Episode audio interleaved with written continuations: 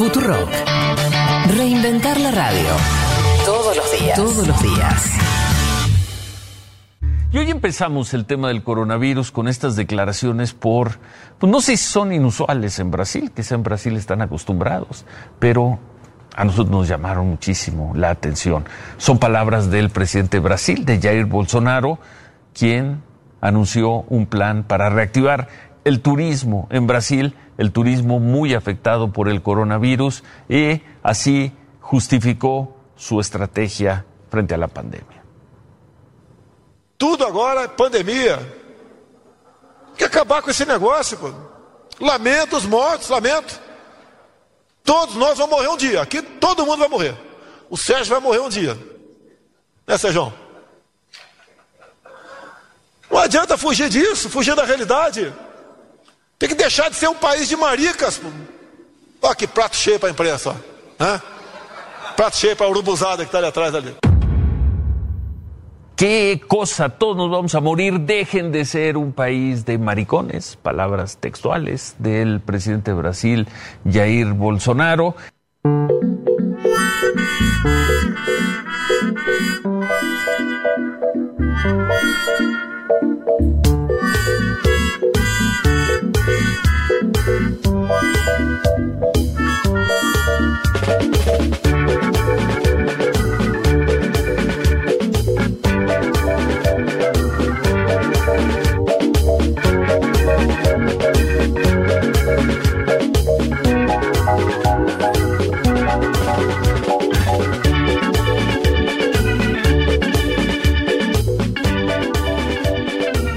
Impresentable, ¿no? Lo de este señor.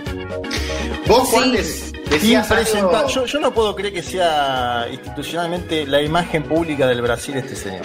Me ¿Vos te gusta que. pe- Perdón, me gusta que el periodista dice, quizás los brasileños y brasileñas están acostumbrados, y lamentablemente un poco ya creo que sí, ¿no? Se deben haber ido acostumbrando a este tipo de bestialidades. To- Totalmente, me acordaba de algo que decía Juanma, eh, que le decía el troll Jair Libertario 77, ¿te acordás Juanma? Claro, parece No, un es, troll. es una más, ¿no? La de no seas trolloman de Bilardo, pero aplicada, bueno, siendo presidente a todo La- el país. Aparte esa hipótesis de todos vamos a morir, si la usás en el sentido literal de la vida, no haces nada, o sea, no vas al médico, no vas a laburar, no, to- todos vamos a morir, hay que dejar que todo pase, siga, siga, me parece impune, bastante impune, pero yo no sé si está tan acostumbrado Brasil a, a esto, si se acostumbró, No, la verdad que me llama la atención, Lula era otra cosa, ¿no? Eh, escuchar estas cosas así tan abruptamente, Sí, bueno, lo de todos vamos a morir igual no es la primera vez que lo dice. Sí, esto lo de, bueno, dejen de ser maricones, ¿no? Pero el tema es que ya casi 165 mil muertos por COVID, cuando se sabe que si se maneja un poco mejor la pandemia, hay miles de muertes que se pueden evitar, ¿no? Eso es lo que más choca justamente de estas palabras de Bolsonaro. ¿Ahí me escuchan? Sí, sí, claro, volviste. menos mal, no iban a pensar que te, te estábamos dando un golpe de Estado, Fede. No, lo que pasa es que la verdad que escuché, escuché eso de Bolsonaro y me quise ir a la mierda. Qué cosa, no, no se, no se puede decir mucho, la verdad. Porque ya llega a niveles de, de indignidad, ¿no? Como tan altos que, que bueno, qué sé yo, uno, uno espera que, que los brasileros se cansen de este muchacho en algún momento. Sí. Vamos a ver hoy en las elecciones, ¿no? ¿Qué pasa? Un poco lo vamos a hablar. tiene, pero- una, hoy tiene una oportunidad. A mí yo lo pensaba es que, que cosa, hay una, esta época que hay, eh, bueno, debe repasar en otras épocas, pero esta, esta cosa de que no sé, de, de ciertos líderes que se ufanan de sus peores características, ¿no? Vieron que en una época antes medio que ocultaban los rasgos más eh, fuleros. Y ahora estamos en un momento donde pareciera que se exacerban, que pareciera que ellos mismos entienden que ahí hay una fortaleza. Esto es, por ejemplo, ser homofóbico, ser racista o ser, eh, no sé, pareciera que, que creen, ¿no? Porque esto, eh, esto de Bolsonaro parece estar premeditado. Sí, Incluso, claro, eh, fue, fue- Sí. fue una acti- fue una actividad de turismo aparte. El tipo está diciendo, vamos, que vengan los turistas, vamos a hacer turismo interno. Claro. Hay que seguirlo. Dice, pasa que lo dice de una forma tan brutal, tan bolsonaresca, y hay que ver ahora porque se le cae el principal aliado, Fede. Y sí, sí, sí, bueno, están. Y sí, bueno, veremos. A, a mí, yo soy de los que cree que un poco le- se le va a mover la estantería con sin Trump en la presidencia. Pero qué sé yo. Bueno, que ocurre. de hecho lo, le- lo amenazó a Biden, ¿no? Dijo lo de la pólvora. ¿La escucharon esa? Ah, sí. Ah, sí. Totalmente. Eh, vamos a ver si tiene claro. Ya gastó la saliva, ¿no? Cuando se termina la saliva viene la pólvora. Vamos a ver si tiene pólvora. Yo no, me, no al presidente, al comandante en jefe de la Fuerza Armada de Estados No, Unidos no. tan aliviadamente. Pero bueno, qué sé yo. Liderazgos raros. Hoy votan los brasileños. Esperemos que mm, por lo menos algunos se indignen con esas palabras, esas declaraciones y, y voten en consecuencia. Veremos qué pasa.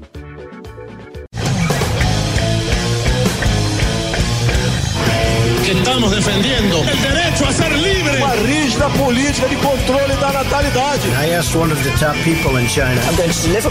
Dicen que yo soy el presidente pobre. Pobres son los que quieren más. The International Monetary Fund is also a 信心和决心不会变。Предусмотрены выплаты на первый. nuestra gran nación. ¡Que viva México!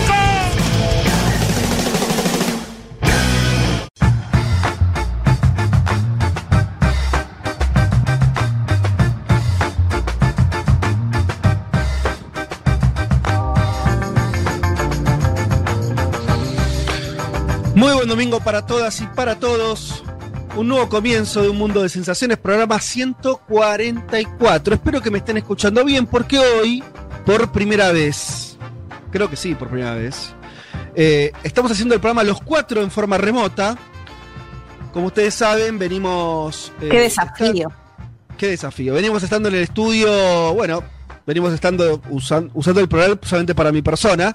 Eh, vengo estando en el estudio en solitario, pero, pero, y esto es parte de algunas novedades que les podemos contar a la audiencia, estamos haciendo unas refacciones de índole tecnológica. Bueno, cuando ya eh, empiecen a, aparecer algunas fotitos, creo que algunas hay dando vueltas, todavía no muchas, pero estamos con algunos cambios, por supuesto, para mejorar las cosas en nuestra querida radio. Y hoy necesitábamos entonces ese tiempo para seguir ajustando cuestiones eh, en el estudio y una nueva mesa. Tanto vi un despliegue como- grande, ¿no? Un despliegue Hay muy un gran grande, bien. por estas horas. Y, y hay, hay muchos operadores contentos. Vi a Dieguito Vallejo muy contento ayer. Algo, algo pasa ahí, Vázquez, ¿eh? Sí, en unos días, en unos días va a estar, eh, este, va- vamos a tener una nueva consola. Eh, así que bueno, se está trabajando muchísimo para poner eso a punto. También algunos cambios. Aprovechamos también eh, que hay menos circulación en el estudio para, para hacer algunos cambios de índole estético. Bueno, un poco de todo. Hoy entonces necesitamos tener el estudio liberado. Por, por eso lo estamos haciendo en forma remota. Así que espero que me estén ah, escuchando, escuchando bien. Si hay algún desajuste. eh, mayor del que solemos tener, sepan disculpar a la audiencia, pero por ahora creo que estamos los cuatro eh, escuchándonos bien y saliendo perfectamente. Así que Felices los cuatro. felices los cuatro. Sin más, sin más, vamos. Hoy estoy igual que ustedes también. Voy a sentir lo que sienten ustedes, mis compañeros de mesa, eh, todos los domingos de este año. La verdad que es mucho más lindo estar en el estudio, por supuesto. Sí, pero ya quedan pocas semanas, Fede, va a llegar tu vacuna. Ya está, Sí. el año que viene con mate y todo de nuevo y en el estudio nuevo, además. Qué lindo, ¿no? Estar muchos Sí, en el qué estudio, lindo. volver a eso. ¿Tu vacuna o la vacuna de Pfizer llega? Ojo con Ah, eso, ¿eh? sí, ojo, Juanma, pará, si llega la de Pfizer ganamos nosotros, ¿eh? Pero ¿a Atención. dónde llega? ¿A dónde llegaría? ¿Argentina? Sí, señor, a la Argentina. Argentina va a comprar. Yo escuché ayer al Para, jefe para, de para, gabinete para. diciendo que va a comprar toda la que estén. Pero la apuesta, la apuesta nuestra Sí. no tuvo que ver con cuál ya Argentina antes. Era cuál salía primero, cuál se inyectaba primero. Hasta ahora ninguna Vázquez, ¿eh? Ninguna se inyectó. La rusa está, me parece que la ya la están medio mandando. En el ejército de ellos, en el Ah, mundo no sabemos. Bueno, bueno. Dudas. Está bien. Va- eh, les doy una día más de changüí. Para mí ya está claro quién, cuál es la vacuna que ya Fe- está probándose. Pero bueno. Fede está metiendo lobby a muerte. Está ahí con, con Bisotti llamándola. Ah, muchacho, apuremos, apuremos la vacuna rusa. Yo escucho. Además. ¿Vos no, viajaste a Moscú con la comitiva oficial? No, pero me contaron del viaje. Yo tuve Ah, un poco de información. Me dijeron. Mirá, por eso está en cuarentena ahora, imagínate. claro. Andás a ver si no está ahí por esas dos semanas de que volvió de Rusia. Es Atención. verdad, es verdad. Yo veo, yo veo a, a los otros laboratorios muy preocupados que si el envase, que la fabricación de esto, de aquello, yo veo la, la vacunita rusa va, va. No está preocupado Putin. No, No está preocupado nada. por el frío, nada, decís, la mandan así, No. como viene. No. Pero bueno, vam- vamos, eh, vamos a ver cómo qué nos depara esta semana para ayudar a hacer las próximas semanas. Vamos a tener novedades. Además, eh, empezó a haber una nueva. ¿Se acuerdan cuando en aquella vez cuando las famosas pruebas de fase 1 y fase 2, que todos empezaron a hacer, eh, eh, a tirar noticias una tras de otra en los laboratorios? Acá también hay una nueva oleada. ¿no? De, eh, de, la- de los labo- laboratorios diciendo está lista, está lista. Así que me parece que las próximas semanas van a ser clave para, para que tengamos una nueva ronda de novedades. Creo que buenas, porque además siguen habiendo buenas noticias eh, en lo que tiene que ver con los resultados de las vacunas a nivel mundial. Pero bueno, si les parece, metámonos en nuestro temario del día de la fecha, el programa 144. Eh, nos quedan poquitos. ¿Llegamos al 150 este año? Creo que sí, ahí justo. O ahí, vamos a estar al borde. No, ya no, no, tendríamos que ver si nos faltan 4, 5, 6 programas. Pero estamos al borde del programa 150. Tenemos mucha información. Si les parece, hagamos una ronda. Arranquemos por creo lo que sigue siendo el tema del, del momento, por, por la magnitud y porque no se resuelve del todo, que son las elecciones en Estados Unidos. ¿Por dónde? ¿Qué nos vas a contar, Elman, hoy de la coyuntura semanal? Yo vi un- a un Trump que un poco más, algunos dicen hasta preanunciando su derrota, yo no digo, no vi tanto, yo no vi tanto. Vi un Trump que sigue hablando de fraude, que sigue movilizando a los suyos. ¿Vos qué viste?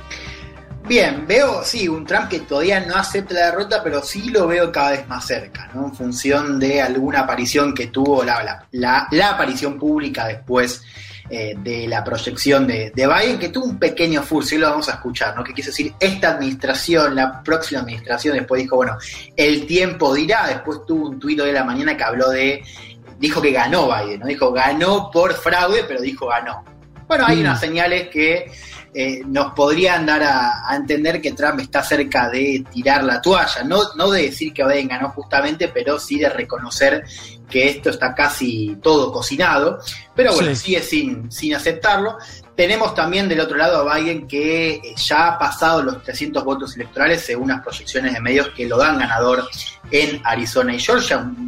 Biden que ya está preparando su equipo de gestión, que ya está eh, manos a la obra, pero que todavía no tiene acceso a material de inteligencia y donde las agencias estatales tienen órdenes del presidente de no empezar con la transición. O sea, sigue siendo un clima un poco raro, porque Biden ya está actuando como presidente electo, pero no tiene acceso a eh, sí, todo lo que, lo que pasó en estos cuatro años, ¿no? Y el material de inteligencia respecto a eh, seguridad nacional. Así que vamos a estar hablando un poco de eso. Hay dos preguntas que me interesan eh, particularmente. La primera es por qué la mayoría de republicanos sigue sin aceptar el resultado. Ahí vemos que no solamente Trump eh, es el único que está, eh, que está esperando para, para, para, dar por terminada la elección. Lo vimos a McConnell, vimos a, muchos senadores republicanos que siguen bajo la narrativa de Trump. Hoy nos vamos a hacer unas preguntas de por qué. Y la otra pregunta que me parece importante es si esta transición desordenada es un riesgo de seguridad nacional para Estados Unidos. ¿no? ¿Cuáles pueden ser las implicancias de esta transición desordenada o transición que por ahora no es?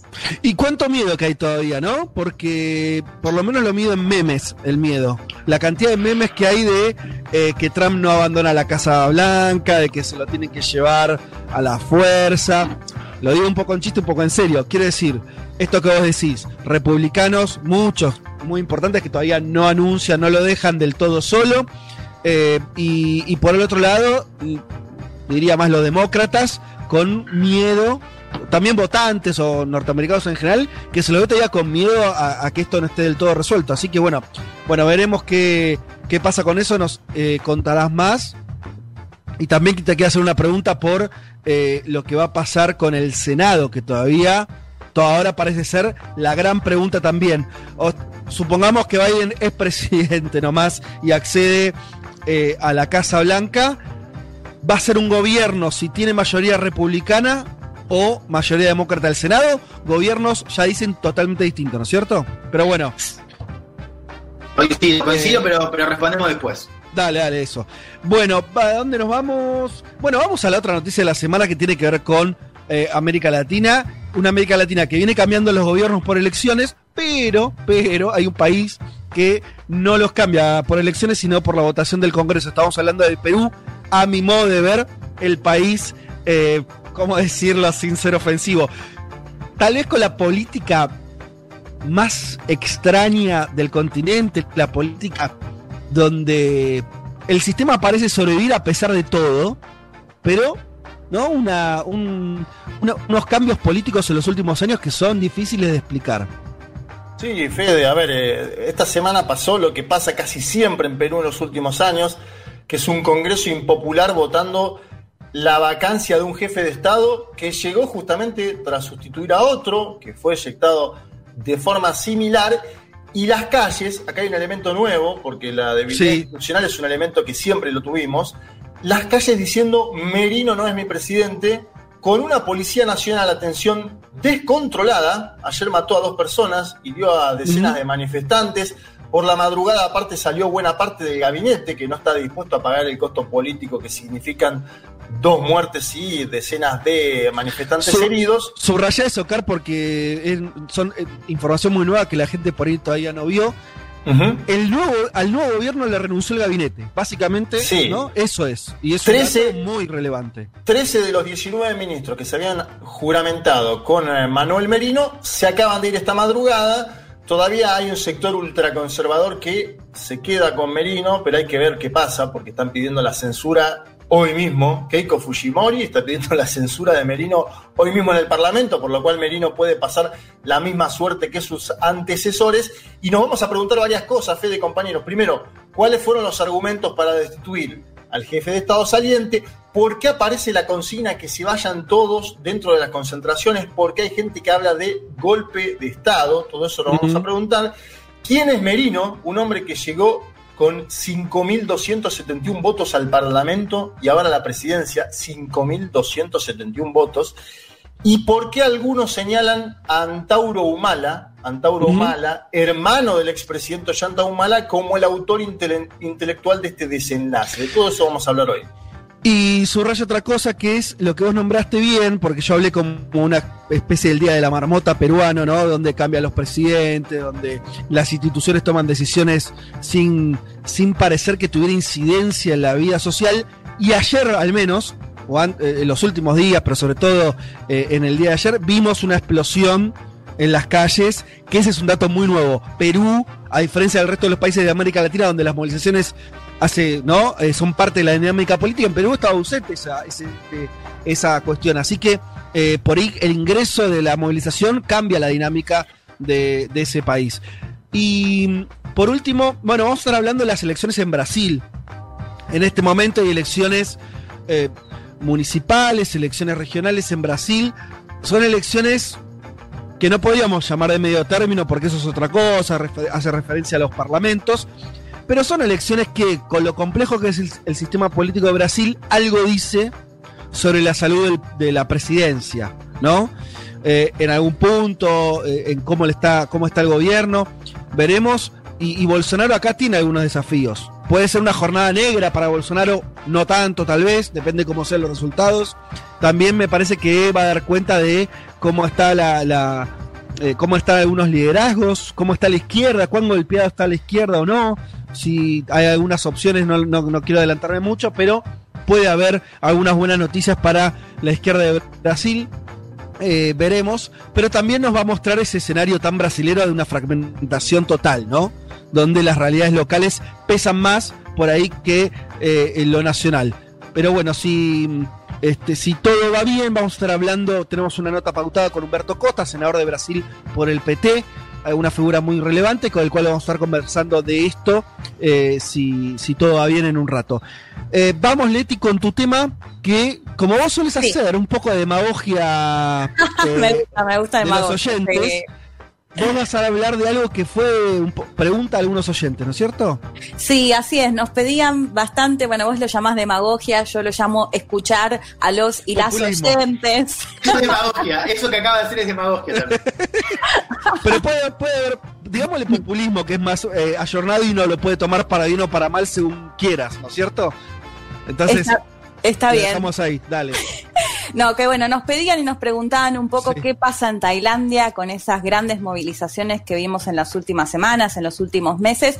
Y la idea es contar un poco porque en realidad en las últimas décadas de Tailandia se repiten constantemente las crisis políticas, crisis eh, económicas y en estas protestas en particular con un pedido firme o más fuerte que no se había hecho en las movilizaciones anteriores, que tiene que ver ya en algunos casos directamente con abolir la monarquía y además acusan al rey de abandono de país. Así que bueno, vamos a estar contando un poco sobre todo eso, cómo, cómo se dio estos contextos de crisis en las últimas décadas y qué pasa en la actualidad, qué es lo que piden eh, quienes se movilizan hoy en Tailandia. Bueno, espectacular. Todo esto y mucho más hasta las 15 horas. Pero antes de desarrollar cada uno de los temas eh, que le dijimos, y algunos más, porque ustedes siempre saben que, les llevamos eh, información también eh, en forma de panorama de otras cosas que pasan en el mundo. vamos a escuchar un poco de música, si les parece. vamos con una banda que me gusta particularmente. Estamos hablando de los Flaming Lips, haciendo un tema del año 2003, que es Fight Test y voy a decir algo sobre este tema mientras empieza a sonar. Que em, el gran Cat Steven dijo, che, me parece que me lo robaron esto. Se parece mucho a Father and Son, una canción emblemática que todos conocemos de Cat Steven. Y la banda le dio la razón y le dio el 75% de las regalías. Mirá vos si no... Eh, está bien el gesto, ¿no? Porque la canción al final la banda dijo, la verdad que se parece bastante, no fue nuestra intención, pero compartamos las ganancias entonces. Ahí está entonces Fightes de los Flamingos. Ya venimos.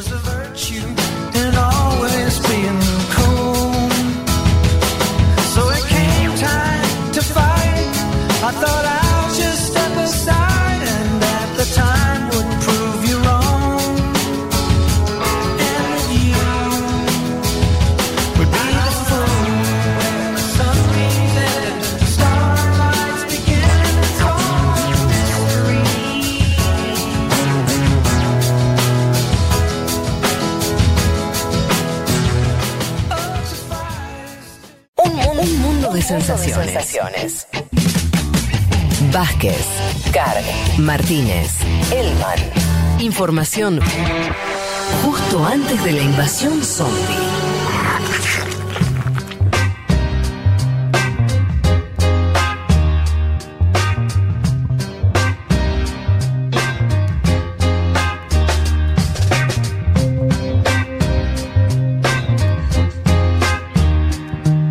Bueno, muy bien, aquí estamos de vuelta. Em, a ver si ahora, díganme si se escucha un poquito mejor.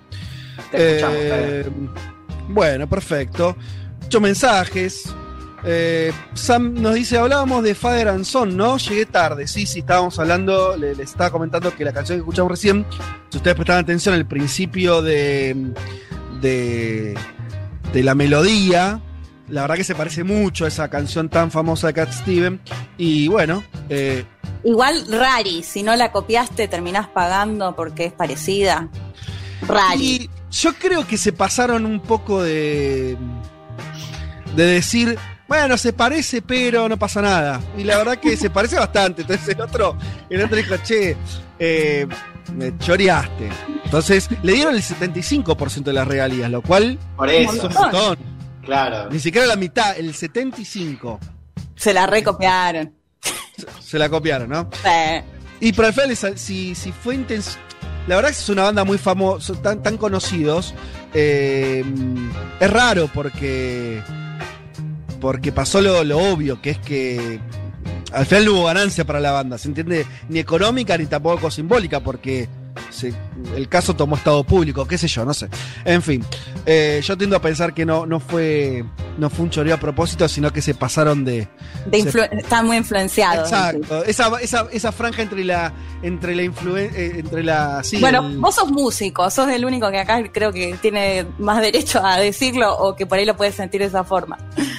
Sí, que hay, hay, una cuestión técnica de cuánto se parece en, cantidad de compases, pero también hay algo, si la escuchás, la verdad que te, sonaba a la canción, a la otra canción, entonces, qué sé yo, era más o menos entendible. Pero bueno, eh, linda canción igual también eh, la de la de los este, Flaming Lips. Bueno, vamos a, al programa, si les parece. Arranquemos un poco con coronavirus, que está en su segunda oleada eh, europea, sobre todo.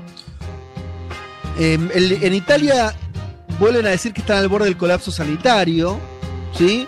Pero están intentando evitar el confinamiento tan duro donde ya está Francia. Por ejemplo, el primer ministro italiano Giuseppe Conte dijo que en las últimas horas había una necesidad de confinamiento, pero bueno, están intentando eh, evitarlo. La Agencia de Servicios Regionales de Salud eh, dijo que el 52% de los pacientes ingresados en los hospitales de Italia, el 52%, son enfermos por COVID-19. Lo cual ya superó lo, lo que se considera el umbral crítico que estaría estimado en el 40%. Además, por ejemplo, en el Reino Unido eh, sigue subiendo la, la cantidad de muertes entre 300 y 500 desde principios de, de mes. ¿sí? Ya estamos a mitad de noviembre. Eh, una tasa muy, muy alta de muertos. En Francia, por supuesto, también. Se preparan para renovar el confinamiento que ya duró 15 días. Bueno, lo están eh, renovando por otros 15. Y se espera que el pico de muertos en Francia recién esté durante la semana que empieza ahora. Eh, una de cada cuatro muertes en Francia hoy son por COVID. Miren lo que es la subida. Recordamos que Europa, no, te- no digamos que se haya olvidado del coronavirus, pero estaba con niveles muy bajos de muertes, muy bajos de contagios y, eh, bueno, cuando Y llegó Se fueron de vacaciones. se fueron de vacaciones, se relajaron y así están ahora. Alemania, que era uno de los pocos modelos que queda en pie, ¿no? Con, con muy poco, o sea, con bastantes contagios, pero muy pocas muertes, está superando las, do- las 200 muertes diarias algunos días en Alemania. Es muchísimo para ese país. Y Merkel ya decidió el, cierre de muchas áreas económicas, puso pausa al turismo que lo habían abierto. ¿Ustedes se acuerdan? Lo hablamos acá, que muchos países de Europa habían permitido el turismo. Alemania fue drástica en eso. Eh, si estás haciendo turismo en Alemania, tenés que volverte a tu país. ¿No? Como mucho, mucha restricción. El fútbol volvió a hacerse sin público. Eh, volvieron a limitar los encuentros sociales. Y hay un video circulando, no sé si ustedes lo vieron, un video en Alemania que está subtitulado en inglés. Que eh, está hablando, yo creo que está, incluso están apelando a la memoria emotiva de eh, nazismo, les digo. Que es, hay un viejo, un alemán de unos, no sé, 70, 80 años, hablándole a la cámara como siendo entrevistado en un futuro, diciendo, pero hablando de, recordando 2020. Y dice, bueno, en el 2020 nosotros creíamos que estaba todo bien, pero se vino una ola tremenda, empezamos, empezó a haber cada vez más muertes, no sabíamos cómo parar, y nuestra generación, haciendo alusión a, un joven, a, él joven en el 2020, eh, nuestra generación fue llamada a hacer algo. Y empieza ¿no? con música medio épica y el recurso que utilizan es bastante humorístico. Dice, bueno, nos pidieron que no hiciéramos nada. El- nos pidieron que nos quedáramos en nuestros sillones, que miráramos televisión, que no saliéramos. Y, y bueno, es un spot eh, público, es un spot en serio de- de- del Estado alemán, convocando a los jóvenes a que se queden en la casa. Que la épica, y esto yo lo emparentaba con la Segunda Guerra, ¿no? La idea de, de- de- de ser una generación épica, se les está pidiendo que no hagan nada, que no salgan. Porque el problema en Alemania, como en el resto de Europa, sobre todo tiene que ver con que los jóvenes empezaron a salir, lo mismo que pasa en nuestro país, ¿no? Eh, eh, después de muchos meses de, no hacer, de no tener reuniones sociales y demás, cuando se relajó, parte de, de lo que pasó es que volvieron las salidas nocturnas, las salidas en lugares, este, en boliches, bueno, etcétera. Se les está pidiendo, y, y además los jóvenes son también los, los que por ahí tienen reuniones sociales con más intensidad, lógico. Bueno, a- ahí está apuntando Alemania para tratar de, de evitar que sigan aumentando las muertes. Te agrego, Fede, un dato estacional, que es que están en otoño ellos. O sea, lo peor e- efectivamente puede estar por venir.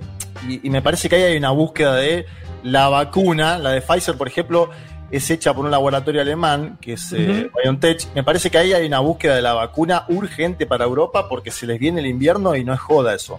Totalmente, totalmente, porque están esperando por eso. Está, está viendo un nerviosismo extremo por la situación que tienen hoy, pero como bien decís, Juanma, porque todavía no están en el peor momento climático respecto a la enfermedad. Si bien esta enfermedad no muere en el verano, obviamente que eh, el invierno complica mucho más las cosas, así que, y además complica también las enfermedades respiratorias de todo tipo, etcétera. Así que, bueno, sí, va a ser clave para, para Europa si la vacuna está en las próximas semanas, si empieza una vacunación en, este, antes que venga el invierno más duro, o van a tener que pasar un segundo invierno con, con el coronavirus. Bueno, ojalá que no, no sea así. Em, vámonos eh, ahora, si les parece, a hablar un poco de Bolivia. Obviamente hablamos mucho la semana pasada y las semanas anteriores, todo lo que tiene que ver con la coyuntura postelectoral, la llegada de Evo Morales a su país. Pero hablemos un poco de lo que tiene que ver con, con, el gobierno, con el establecimiento de ya de la primera semana de gobierno de Luis Arce como nuevo presidente. ¿Qué estuvo haciendo el gobierno boliviano? En principio asumir, en principio empezar a ocupar institucionalmente de vuelta eh, las, este, los ministerios y demás. Lo primero que dijo el gobierno eh, y anunció es un bono contra el hambre. ¿sí? Es un bono que va a llegar a 4 millones de personas, que es de unos, un equivalente a unos, eh, a unos 145 dólares. ¿Me escuchan bien ustedes? Sí, escucharte sí. No sí, te, escuchamos. No, te vemos en el Whereby, pero bueno, eso es algo para nosotros. Vemos a un joven con un bandoneón, perdón. bueno, cosas que para el tema que nos escuchen. Eh, decía entonces un bono de, que equivale a unos 145 dólares, una ayuda importante. Llegaría a unas 4 millones de personas. El gobierno habla además en términos políticos, esto lo escuchamos también eh, desde hace unos días, de, de relanzar la UNASUR, aunque hay que ver si el contexto político regional permite semejante tarea o, es una expresión de deseos. Lo que sí hubo restablecimiento de relaciones con el gobierno de Venezuela, que habían sido interrumpidas, también con Irán, ¿no? Em, al mismo tiempo eh, que se da esto, lo otro que para mí en términos de, signo político es importante es que eh, Evo se instaló nomás en el Chapare, ¿no es cierto? Em, con de hecho, el Chapar es el lugar, la región cocalera donde él surgió como líder sindical. Su oficina ahora es la misma coordinadora de las seis confederaciones del trópico, lugar que ocupaba antes de ser presidente en el 2005. Me parece relevante la que, Evo no está ni en, La Paz, donde es el centro político del país, donde está, decíamos, Arce eh, gestionando políticamente, pero no está en ningún centro urbano relevante, ¿no? El Chapar está, eh, si lo ven en un mapa, ubicado, o sea, está en el centro geográfico de Bolivia, más o menos, pero muy lejos de los centros urbanos de Santa Cruz de la Sierra, de la propia Cochabamba, si bien que es parte de la provincia de Cochabamba, está lejos de Oruro, está lejos de las ciudades, ¿no es cierto? Así que me parece que eso es también un, mensaje fuerte de permitirle a Arce que eh, haga, haga, su gobierno. Em, y al mismo tiempo, según el mismo las primeras declaraciones del mismo Arce, el gabinete que conformó es un gabinete sumamente austero, dijo, y que lo esperan por delante duras jornadas de trabajo, como una idea de equipo de laburo, ¿no? Muchos ministros nuevos, como dijimos, eh, hay un cambio, esto lo dijimos la semana pasada, un cambio importante en las figuras, se trata de gente eh, que en general no fue de la primera línea eh, de gobierno de los, de los gobiernos del, del MAS eh, hasta el año pasado. Así que bueno, hay que ver cómo se acomoda, pero las señales me parece que son de que el que gobierna es primer punto, y que en cuanto a las al gabinete, se trata de un gabinete ¿no? de que va donde Arce apuesta mucho a la gestión más que a tener eh, figuras eh, muy conocidas. No sé si alguno lo ve distinto, no sé si Juanma tenés alguna información que agregar a esto. Sí, yo, yo te agrego que la, para mí la vuelta de impresionante de Evo en cuanto a masividad es también un mensaje interno, obviamente, eh, y un discurso donde dice los experimentados también tienen que estar. A partir de lo que fue la vuelta de Morales hubo negociaciones internas y muchos viceministros, es decir, eh, Luis Arce conforma todos sus ministerios, las cabezas son personas más allegadas a Luis Arce. Pero con la llegada de Evo hay muchos vice- viceministros eh, nuevos en el sentido de que eh, son posesionados a partir de la llegada de Morales, que tienen alguna cercanía al expresidente. Y hay un dato interesante que es eh, la aparición de la primera ministra de la presidencia de la historia de Bolivia, una joven militante desde el año 2005, feminista, Marianela Prada, que es de Santa Cruz. Acá agrego también la, cuestión de, de- de- de Santa Cruz. Hay dos ministros cruceños al menos. Y Marianela Prada tuvo un discurso donde habló del ni una menos, una persona que es de mucha confianza de Luis Arce. Me parece ahí que se van a estar dando, no digo disputas ni pujas, pero evidentemente eh, ese gabinete tiene la conformación de todo lo que es el movimiento al socialismo hoy. Un- un- unos ministros, como vos bien decías, con perfil más técnico y cercanos a Luis Arce y unos viceministros que ya estuvieron en gestión y que están eh, bancados, entre comillas, por el expresidente, que volvió y hizo un acto como pocas veces se vio en el continente. ¿eh? Para aguantar, Juanma, está bien. Para aguantar porque lo que dijiste es importante, entonces recapitulemos. Vos lo que estás eh, diciendo que algún punto complementa o, complejiza o hasta discute lo que yo dije al principio es, ok, Arce eh, arma- armó su plantilla ministerial, pero Evo con su llegada también eh, masiva y demás, también hay una llegada política a ese gobierno por abajo, diríamos, de alguna manera, con las segundas líneas son más pertenecientes al círculo de Evo. Esto, es- esto es lo que nos estás contando. Sí, yo quiero decir que eh, Evo llegó y habló dos veces con Luis Arce. Algunos dijeron, eh, ¿qué pasa que Luis Arce no fue a, a Chimoré? Bueno, esto fue dialogado entre ambos. Sí.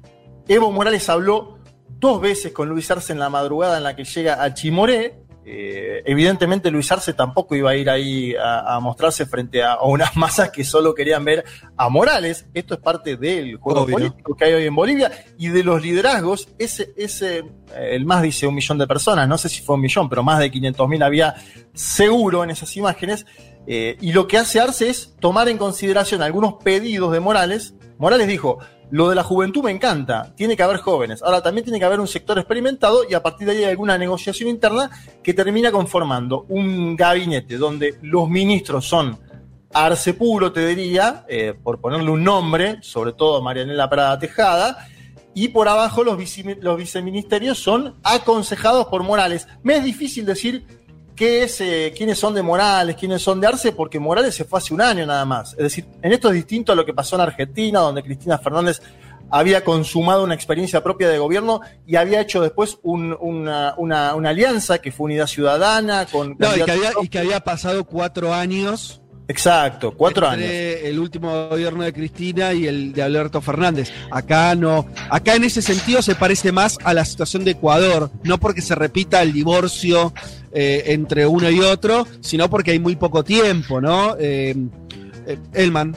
No, le preguntaba a Juanma qué pasaba con Choquehuanca, ¿no? Porque leí el otro día una nota de, de Fernando Molina en el país y a ver también cómo es esta lectura, que él decía que había tensiones internas entre Evo y Arce y que Choquehuanca, si bien no tenía, no había puesto hombres en, eh, digo hombres porque también la mayoría son, son hombres, ¿no? En el gabinete de, de, Arce, digo, que no había puesto, sí, hombres de confianza eh, en la primera línea, pero sí en la segunda línea. ¿Vos sabés algo de esto? Choquehuanca ha puesto gente de confianza en, sí, en, la segunda línea. ¿Cómo, cómo lees eso? Sí, sí, evidentemente ha puesto eh, hombres de confianza. Choquehuanca fue, si se lee el discurso de asunción de ambos, el más crítico, ¿no? Con Morales, en esto de que él tiene una idea que es de que el poder debe circular, y esto lo, evidentemente ahí hay un señalamiento a Morales del propio Choquehuanca. Ahí hay una cuestión que tiene que ver con lo que pasó en el año 2016 en Bolivia, es una cuestión, si se quiere, más histórica, pero evidentemente David Choquehuanca es otro elemento que hay que tomar en consideración. Tenemos Arce, presidente, David Choquehuanca vice, que como vos bien decís, pone algunas segundas líneas, y Evo Morales que vuelve y dice, muchachos, esta movilización la logro yo, eh, que es un poco también lo que, lo que pasó en Argentina en su momento con, con Cristina Fernández de Kirchner, es decir, los liderazgos eh, de la década ganada de los gobiernos nacional populares siguen teniendo en las calles una masiva presencia y esto influye en, la- en las negociaciones posteriores. Pero es así como vos decís, Choquehuanca es otro actor que hay que mirar y bastante. eh, y, y otro elemento que agrego, la prensa ya está queriendo hacer la, la clásica, la prensa tradicional Sí. boliviana, Sí, que sí, es sí. intentar separar al presidente de su vice, ¿no? Porque dicen, Totalmente. Mm. Arce le echa la culpa de todo el gobierno de Áñez y el vice pide eh, una unidad nacional, volver a otros tiempos, etcétera, etcétera. Me Sí, parece que hay un intento de fraccionar ese gobierno de Mm. entrada que me parece que, tienen elementos como mm, de forma madura para decir, che, transitamos un año de golpe todos juntos, sigamos en este camino ahora que estamos en el gobierno. Sí, es, es esa y también la otra, ¿no? También la de un poco la de elige tu propio Lenín Moreno, ¿no? Esta idea de que Arce también está tomando distancia con Evo. Digo, me parece que hay esas como dos narrativas que se imponen mucho, eh, incluso también desde afuera, digo, prensa afuera que, que, que ya ve esas cosas de tensiones internas, ¿no? De Choquebonga por un lado, Arce separado de Morales, digo, me parece que también hay que, hay que seguir, ¿no? Eso. Eh, eh, totalmente, porque además hay algo que nosotros creo que lo dijimos, eh, si no lo decimos ahora, que hay una gran diferencia en cuanto a lo que era una fuerza bastante débil en algún punto de- del correísmo en cuanto a cierto armado y lo que es el más boliviano que tiene. Lo demostró ele- electoralmente sin dudas, haciendo una elección que no estaba en los planes de nadie, eh, muy sólida, muy sólida, pero además con una fortaleza en cuanto a organización social. Yo leí algunas notas donde está volviendo a Bolivia a pasar algo que era una dinámica en el, el propio gobierno de Evo Morales, que es encuentros regionales, campesinos, donde ya hay con exigencias, donde también incluso pedidos de lugares. A lo que voy con esto es, eh, no, es eh, no se trata de, un, de solamente de disputas o de acomodos entre dirigentes, sino que por abajo hay todo una organización social que va a tener que ir encontrando un lugar en, el gobierno, pero es algo que le pasó a todos los gobiernos del MAS. Incluso cuando Evo Morales tenía 60 puntos, también después tenía que ir y negociar con el sindicato de acá, de allá. A lo que voy es, es una realidad muy rica que yo creo que de ninguna manera hay un escenario posible para que Arce haga la suya, pero no solamente por Evo Morales, porque si no tendría problemas más graves que Evo Morales. No sé si se entiende, me parece que eso es un poco, un poco lo que hay que ver. Así todo, también Arce, al, al- al igual que pasa con Alberto Fernández en Argentina, va a tener que hacer su gobierno.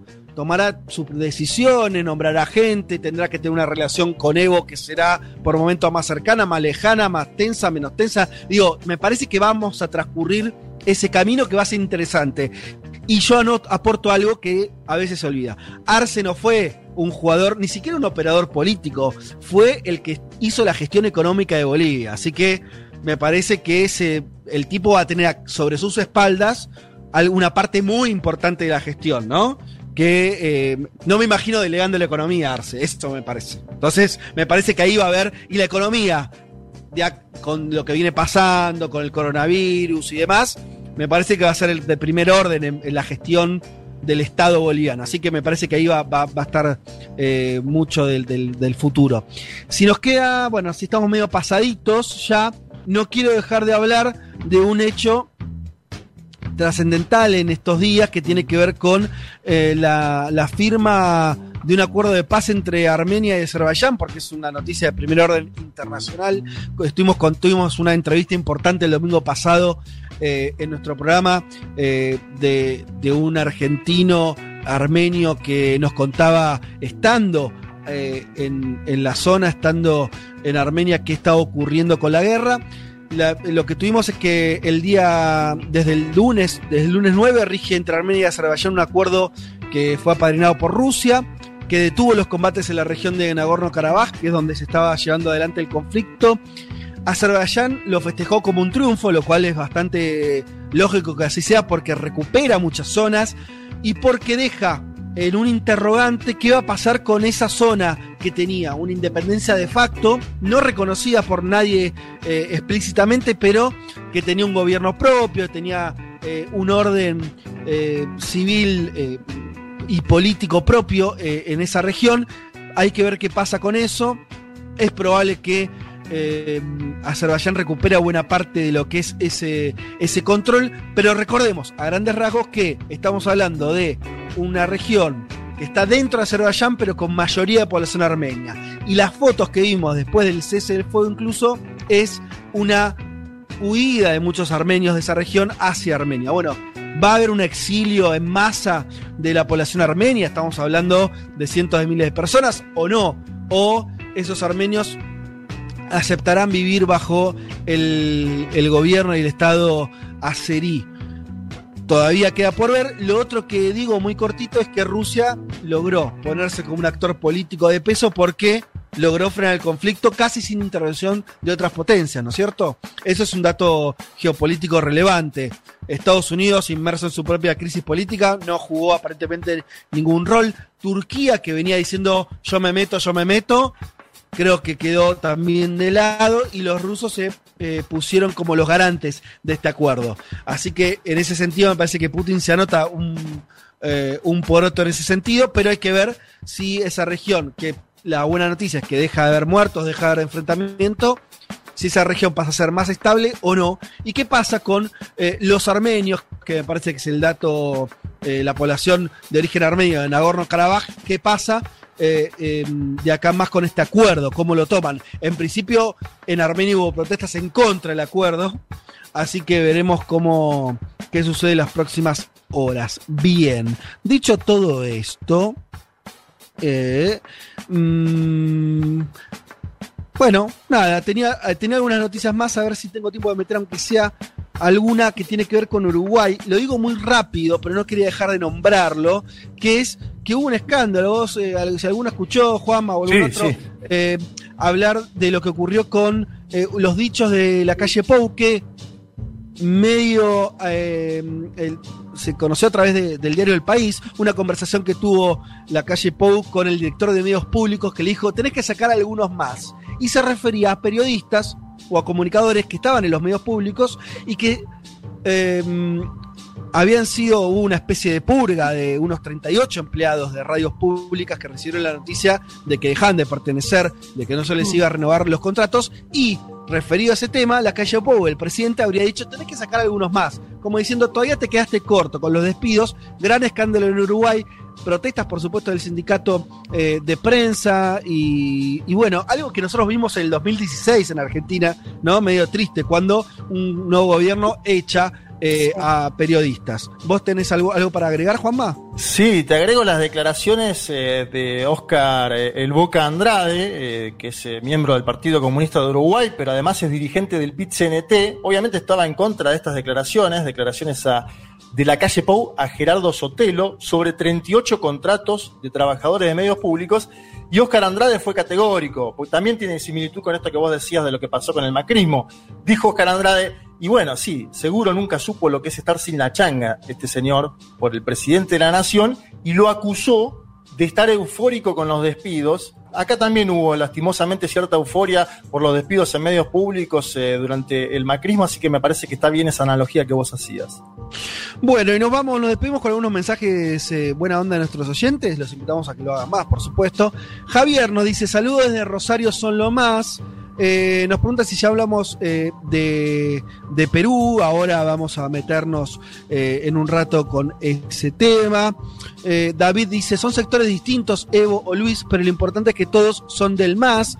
Bueno, sí, la unidad por ahora no está para nada en riesgo. Em, ¿Qué más? Bueno, muchos mensajes dándonos, eh, diciendo que se escucha muy bien y demás por las cosas que preguntábamos antes, así que eh, el programa está saliendo relativamente prolijo y esperemos que eh, del otro lado lo estén recibiendo así. Ya volvemos. Vázquez, Martínez, Carga. Hasta las 3 de la tarde. Un mundo de sensaciones. Futurock. Un mundo de sensaciones. Vázquez, Carg, Martínez, Elman. Un programa que no quisiera anunciar el comienzo de la Tercera Guerra Mundial. Pero llegado el caso, lo hará.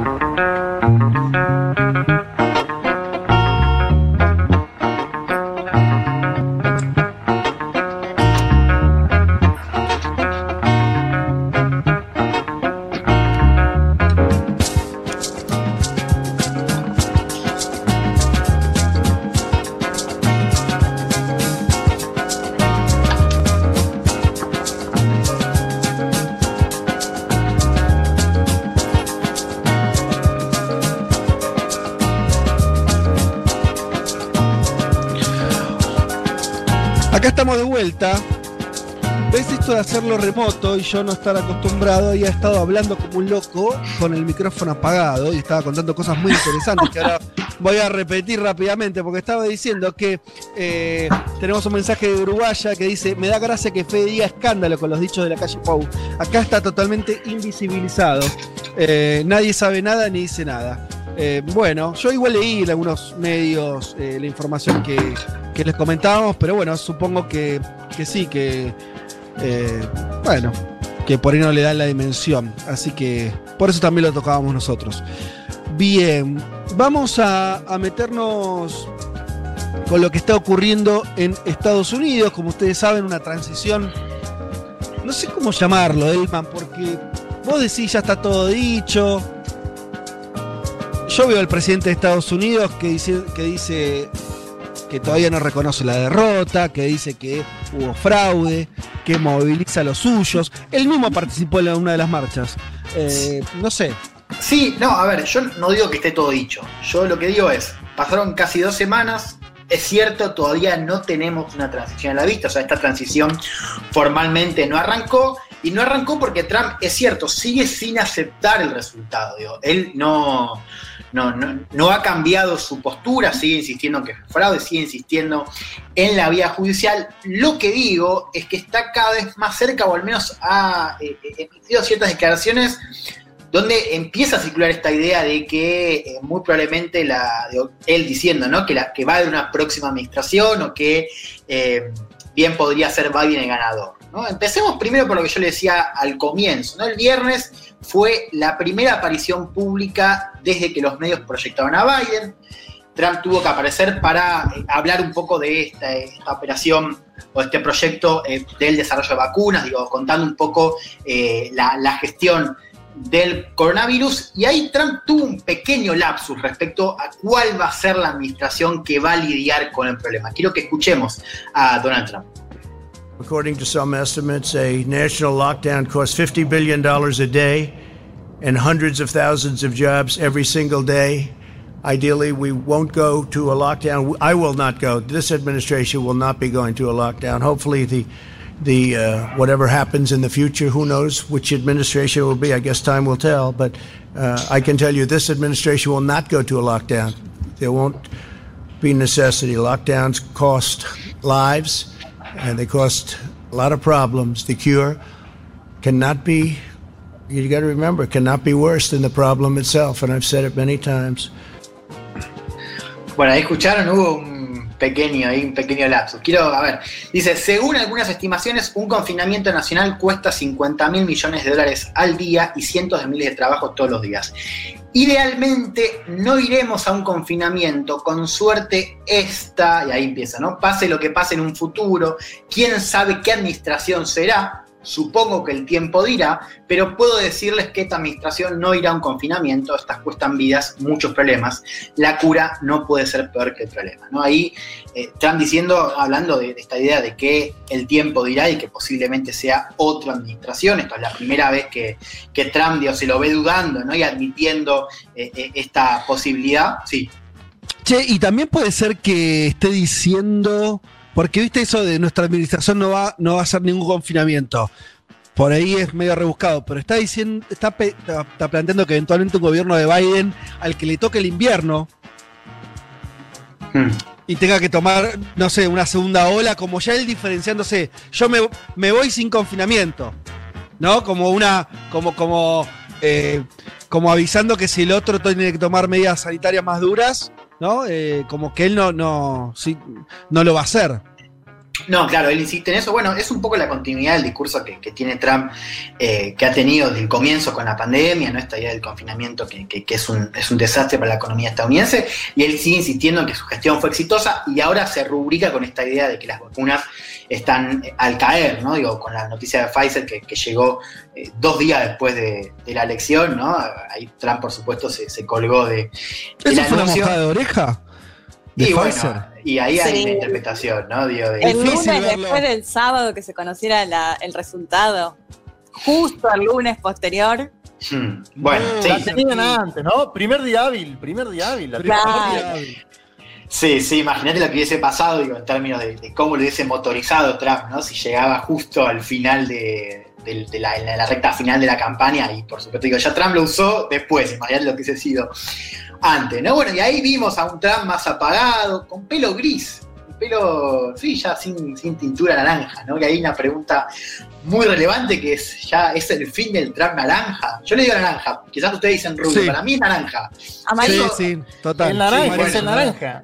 El naranja, el naranja. Bueno, Incluso es un apodo. En, en algunos medios eh, caribeños, latinoamericanos, le dicen el naranja como apodo a Donald Trump.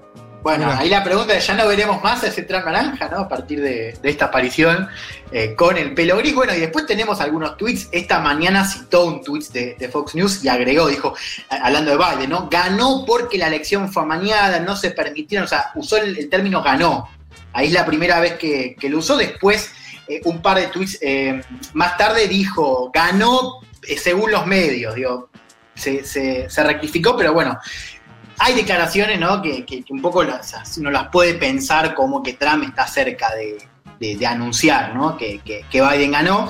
También tenemos el otro gran elemento, ¿no? Que es que las iniciativas judiciales no avanzaron. Los lugares donde, donde hay recuento, como en Georgia, Biden tiene una ventaja superior a los, a los 10.000 votos. Es casi imposible que cambie de ganador con el recuento. En los lugares donde hay decisiones pendientes, como en el caso de, de Pensilvania, el foco está en, yo les decía, ¿no? Estas boletas que llegaron después Sí. del deadline, pero que ya fueron separadas, ¿no? O sea, con lo cual no van a influir en el resultado. Recordemos, Biden tiene una ventaja de más de 50.000 votos en Pensilvania, que es como el gran estado, ¿no? Clave, eh, eh, que, que, bueno, un estado más, porque Biden ganó con más de, de 300 votos electorales, pero un estado bastante importante porque son 20 votos electorales. Ahora, el resto de las denuncias que alegaban que observadores fueron apartados, que hubo falla en sistemas electrónicos, que hubo manipulación, ya fueron descartadas.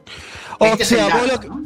Claro, fueron entonces, para pasar el limpio, en muchos estados ya fue descartada la instancia judicial que planteaba Trump, ¿no es cierto? Sí. Sí, en sí, Pensilvania no todavía. En Pensilvania tenemos, hubo ya decisiones eh, respecto a algunos plazos que, no modifican la, cuestión y los que todavía faltan saber, que es este del tema del deadline, por ejemplo, no van a afectar el resultado. Así que ya sabemos que esa iniciativa por lo pronto no, no va a prosperar. Pero Trump sigue usando esa instancia como para decir hubo fraude, se contaron mal los votos, sigue en esa, ¿no es cierto? Usa, usa Pensilvania y eh, como, como ejemplo, ¿no es cierto? Por Como más que ejemplo, vos sí. digas, aunque le den la razón, no modificaría el resultado final. Eso Claro, claro. Y, y después él insiste en otra batería de denuncias que tienen que ver con, con fallas en sistemas electrónicos, con, con manipulación, que ya fueron desestimadas ¿no? por, por- por los tribunales. Después, por supuesto, hay otras, pero, pero en definitiva, a grandes rasgos, esta ofensiva no está prosperando. Lo, vemos todos los días a Rudy Giuliani, que es el abogado de Trump, diciendo que fue, fue un fraude. Pero lo cierto es que, por ejemplo, el Departamento de Seguridad Nacional y otros funcionarios de administración que estaban a cargo de supervisar el proceso ya dijeron que la elección fue segura y que no hubo ningún tipo de fraude. O sea, gente de la propia administración del área de, de seguridad nacional ya avisaron que no hubo manipulación, que la elección fue segura y también desestima esta narrativa de fraude. Ahora, sin embargo, tenemos, y ahora me quiero meter en esto, ¿no? Que es eh, cómo el- dentro del Partido Republicano la mayoría de los actores de peso todavía siguen sin aceptar el resultado. No solo cuatro senadores republicanos felicitaron a Biden, el resto se ha alineado de manera pasiva o activa a la narrativa de Trump, un mensaje muy esperado era el de Mitch McConnell, el líder de la mayoría republicana del Senado, que habló a principios de la semana, o sea, ni bien eh, confirmaron los medios como ganadora a Biden, y avisó que todavía hay estados que no certificaron los resultados y que todavía esta elección está abierta. Quiero que escuchemos a Mitch McConnell. No states have yet certified their election results. We have at least one or two states that are already on track for a recount. And I believe the president may have legal challenges underway in at least five states. The core principle here is not complicated. In the United States of America, all legal ballots must be counted. Any illegal ballots must not be counted. The process should be transparent or observable by all sides, and the courts are here to work through concerns. Dice McConnell, ningún estado ha certificado aún sus resultados electorales. Tenemos uno o dos estados que ya están en camino a un recuento y creo que el presidente puede tener desafíos legales en curso en al menos cinco estados. El principio central aquí no es complicado. En Estados Unidos todos los votos legales deben contarse y los votos ilegales no deben ser contados. El proceso debe ser transparente u observable para todos los sectores y los tribunales están para atravesar las preocupaciones. ¿no? Esta es un poco la línea que mantienen muchos republicanos. Había una expectativa de que quizás McConnell eh, se, se, diferenciaría de, Trump y ya podríamos hablar de, ya de un escenario más, más partido. Bueno, no sucedió, McConnell sigue eh, en esta idea de esperar a ver qué pasa en la justicia. Esto de la certificación es importante, ¿no? Esto tenemos que tenerlo en cuenta porque puede aparecer.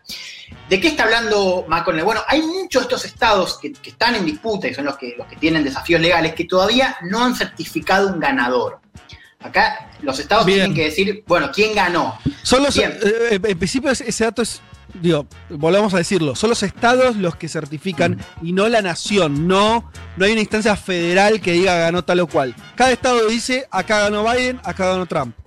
Claro, bueno, hay estados que ya anunciaron, pero hay estados que no. Y Bien. todavía hay los deadlines para anunciarlos, todavía están, siguen abiertos, ¿no? Se, se, están definiendo según cada estado, pero entre esta y la semana que viene sigue habiendo deadlines. En Pensilvania, por ejemplo, todavía tenés tiempo hasta casi final de noviembre para decirlo. Ahora, estos deadlines sí. se pueden extenderse, decisiones judiciales pendientes, pero no mucho más, porque en diciembre, cuando se junta, cuando se canjean los votos en el colegio electoral, tiene que haber certificación cuanto más se demore este proceso, más mm. especulación puede haber, y, y, una de esas especulaciones es esta idea de el rol que pueden tener las legislaturas estatales, que es que si ningún estado, o sea, si un estado no certifica los resultados, ahí pueden ser las, las legislaturas quienes anuncian el ganador. Este Bien. escenario es un escenario que hoy está lejano, Ahora, cuanto más se demore este tema de la certificación, cuanto más sigan abiertas estas eh, eh, decisiones judiciales que todavía están en curso, por más de que no han prosperado mucho, bueno, más especulación va a haber. Yo creo que esto es un escenario improbable, esto de que tengan lugar las legislaturas estatales, pero tenemos que seguir esto porque esto se va a mencionar bastante. Yo lo decía al principio, una pregunta que me parece importante. ¿Por qué los republicanos todavía no aceptan el resultado? Les traigo tres claves que me parecen importantes. La primera es que todavía hay una disputa abierta por las dos reelecciones en el Senado. ¿no? Recordemos, sí. hay dos escaños en Georgia que se van a definir en la segunda vuelta en enero. Bueno, una idea, y sobre todo adosada a lo que decía McConnell, es que él quiere mantener la base conservadora activa, o sea, quiere movilizarlos con esta idea de que esto todavía no está terminal y que los demócratas hicieron fraude y demás, para que salgan a votar y que el control del Senado siga en manos de los republicanos. ¿no? Esta idea de mantener esta. O sea, vos lo, vos lo, claro, vos lo que decís es que para mantener excitada la base republicana de Georgia, eh, porque ahí se van a definir eh, la mayoría del Senado, los republicanos prefieren no salir a decir perdimos, porque sería bajar ¿no? la, la guardia, bajar un poco Claro. la expectativa. mantener esta cosa bien activa, ¿no? De movilización. Recordemos, ayer en Washington, digo, otro estado, hubo protestas, ¿no? Más de 20 detenidos, hubo enfrentamientos entre fuerzas eh, eh, trampistas y, bueno, fuerzas ligadas a Antifa, que, que veníamos viendo en todo este año. Bueno, la idea es, una de esas claves puede ser, bueno, mantenemos esta, esta cosa de que, esto, de que el escenario que está, está abierto, de mantener a la base activa para pelear ahí el control del Senado. Una y segunda aparte, clave... Juan, sí. Juan, la, la elección en Georgia es semanas antes de la asunción del nuevo gobierno. Es en enero, claro. El 5 Bueno, de enero. pero, pero no puede mantener el, el- el- O sea, se va a saber antes si reconoce la derrota que la elección. Sí, lo que te digo es que cuanto, cuanto más la lleve al límite del 5 de enero el pataleo, tiene más posibilidad de hacer una campaña competitiva en Georgia. Claro. Esa es una clave, podemos estar de acuerdo o no.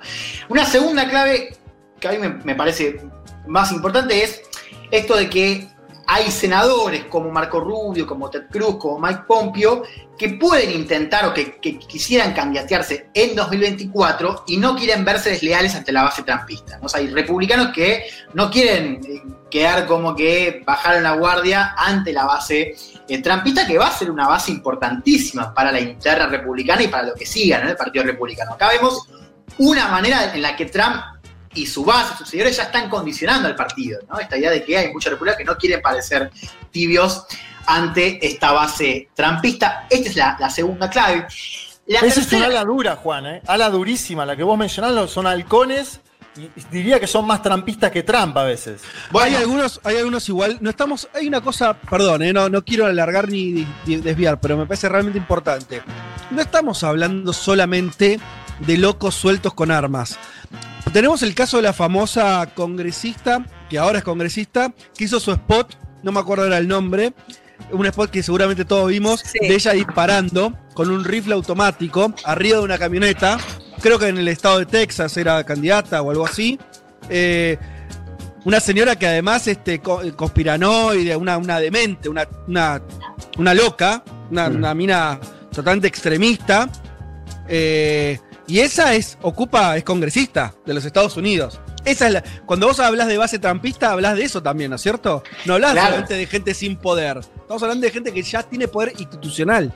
Claro, por eso decíamos, el Partido Republicano ya cambió y esto va a seguir estando acá en el futuro cercano, ¿no? Esta idea de la importancia que tiene esta, esta base, ¿no? Que, que vos decías bien, hay también actores de poder, así que hay candidatos o posibles candidatos en 2024 que no quieren ser mal vistos por esa base. Tercera clave, y esta te va a gustar, Fede, es una clave, es una clave quizás más interesante y que vale más para el futuro, que es que quizás los republicanos pueden ver esto, o estarían viendo esto, como el principio de una operación o como parte de una operación para limitar el voto o seguir limitando el voto del electorado, ¿no? cuya demografía, y estamos viendo en esta elección, está cambiando rápido. digo. La idea de que están buscando con esta narrativa y ofensiva judicial sentar precedentes para el futuro, por ejemplo, en voto por correo. ¿Se entiende? Como digo, esto sigue. Ah, ok. Voy a decir, bueno, perdimos esta presidencial, pero ya dejamos recontra eh, deslegitimado el voto por Claro. correo.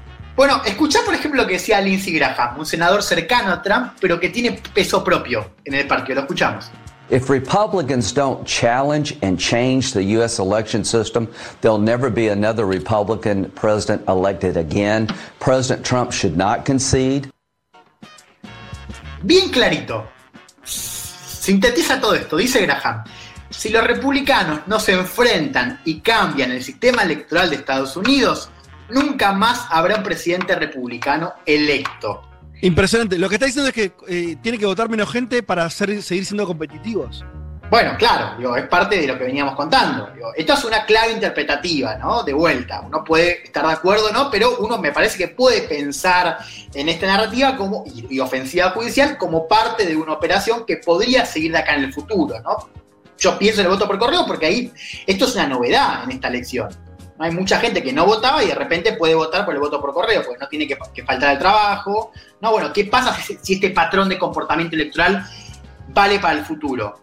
¿Qué van a hacer los republicanos? Bueno, me parece que esta es una clave interesante y que también nos sirve para entender por qué hay republicanos que no están aceptando eh, y que siguen alineados bajo la narrativa de fraude o de que todavía esto no está terminado. Hay una cosa, lo dejo como pregunta. Me preguntaba cuánto, cuánta diferencia tolera Estados Unidos entre el voto popular y el colegio electoral. Sabemos que, que tolera una diferencia. Pero es como el dólar oficial y el blue, ¿no? O sea, vos podés tener una diferencia. Ahora, si esa diferencia se, agranda elección a elección, ¿no? Eh, no sé si no empieza a haber un problema democrático. De hecho, vimos que algunas personas empezaban a decir, bueno, che, la verdad que no puede ser que tengamos todo el tiempo presidente eh, que, que, que, que sea tan distinto. Igual ahora Biden estaría como juntando las dos cosas Claro. en esta elección. Sí, yo creo que eso lo dicen. problema, ¿cómo decís? Dale.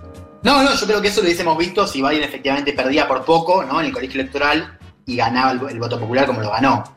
Digo, a- a- acá, digo, como ganó Biden, me parece que un poco esa narrativa se, se- se matizó un poco, ¿no? Igual Ahora es tenemos- cierto. Pero sigue estando, quiero decir, sigue estando que no hay, que no hay, que no hay correspondencia entre una cosa y la otra. Y Sí. cae- eh, a eso me refiero, sí, sí. Sí. No, y hay una sí. cobertura de los medios, hay una cobertura de los medios que ponen el voto popular muy fuerte en las últimas elecciones. Esto no, no, no sé si había tanto antecedente antes, pero te ponen todo el tiempo voto popular, te ponen electores y voto popular. Me parece que tiene que empezar un debate, evidentemente, sobre Claro, cómo va a seguir este tema. Tema. si se abre la puerta para que los republicanos por ahí puedan llegar a modificar las cuestiones que no les convienen, como lo del correo, me parece que también se puede abrir para los demócratas modificar este sistema electoral que creo que quedó cuestionado como nunca. Sí, sí, hay que ver también ahí cuáles son los puentes, ¿no? Porque los o sea, quieren cosas distintas. O sea, los Sí, republicanos sí. quieren que vote menos gente y los Menos gente. quieren que sea- Por eso digo, pero me parece que si se abre el debate, se puede abrir el debate para ambos, ¿no? Después se Sí. verá qué es lo que pasa y en qué Sí. se puede llegar a modificar. Estoy de acuerdo, pero que va a ser sucio, va a ser sucio. Si se abre. Bueno, pero digo, sea como sea, hay algo que tiene que ver con la legitimidad del próximo presidente. ¿no? Hay- está circulando mucho la encuesta del sitio político que dice que el 70% de los republicanos cree que la elección no ha sido justa o libre. No esta es una encuesta, pero bastante sintomática, ¿no? Digo, sea como sea, podemos creer el, el- el número que, que, digo, puede ser 70, puede ser menos, pero lo cierto es que va a haber una parte del país que no vea o que vea a Biden como presidente ilegítimo, ¿no? De la misma manera que hubo gente que vio de manera legítima a Trump, ¿no? Pero esto me parece que esto va a seguir de acá al futuro. Bueno, me quiero meter bien rápido y ya vamos cerrando con Sí. la cuestión de la transición. Acá empieza a haber un consenso entre demócratas y republicanos también de que al margen del resultado y la concesión, la transición debe iniciarse. ¿no? O sea, vos tenés republicanos que sostienen el discurso de Trump acerca de que hubo irregularidades y que la elección está abierta, pero que no obstante piden que se inicie la transición y que Biden empiece a recibir reportes de inteligencia. ¿no? Uno de esos reportes es el brief diario que recibe el presidente. ¿no? Ustedes saben cuando el presidente gana o cuando un presidente electo, en este caso Biden, antes de, llegar al poder, se le empieza a recibir, se le empieza a, a, briefiar, vamos a inventar unas palabras, sobre reportes de inteligencia. ¿no? Se junta con las, agencias y cada, digo, empieza a haber un- se abre ¿no? lo que es el material de inteligencia. Ahí le cuentan que en verdad, que en verdad hay extraterrestres en la base 51, que en verdad, no sé, todo ese tipo de cosas. Sería el mejor final, chicos. Sería el Sí. mejor final. Empe- Bueno, empiezan y- a contar la verdad. Sí. Claro, y hay una idea, ¿no? Que, que- que estamos apoyando, me parece todo, que es que, que Trump se hinche la pelota y diga, bueno, ya saben qué, me voy, pero me voy a ir, hay extraterrestres y se lo voy a mostrar.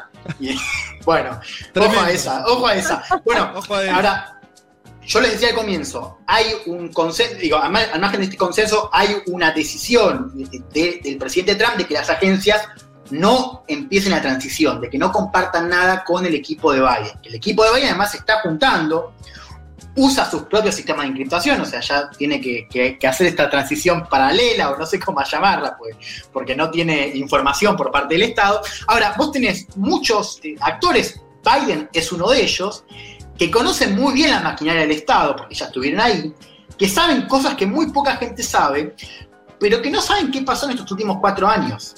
Esta es la clave, ¿no? De, de este material de inteligencia y todo esto que todavía no está siendo compartido, que, que no saben qué pasó en los últimos cuatro años, no saben con qué se van a encontrar en la administración de Trump. digo.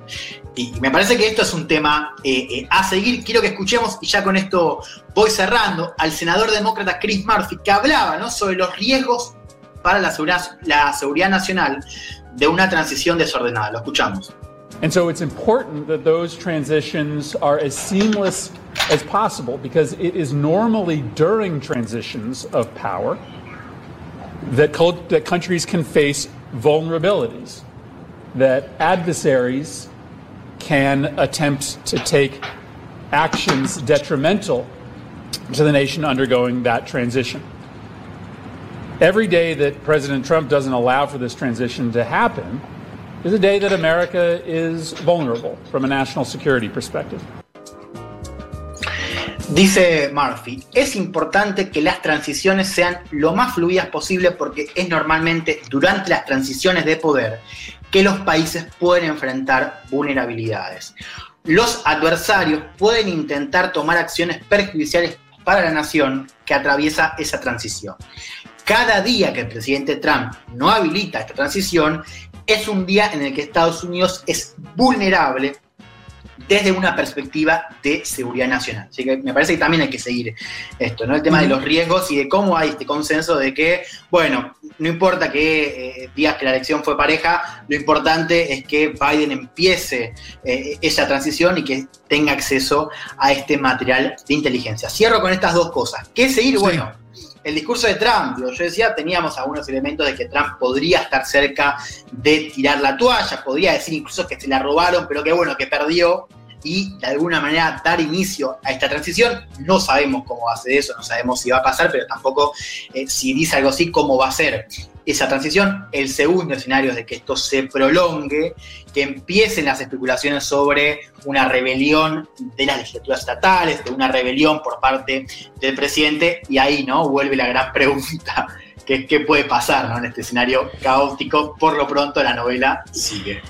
Bueno, espectacular. Eh, sí, ahí sigue el amigo eh, ex naranja, ahora plateado, aferrado al Salón Oval.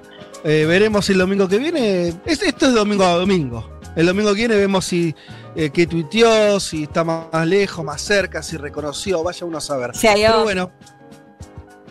Este, muy bien, Elman, gracias por eh, la columna.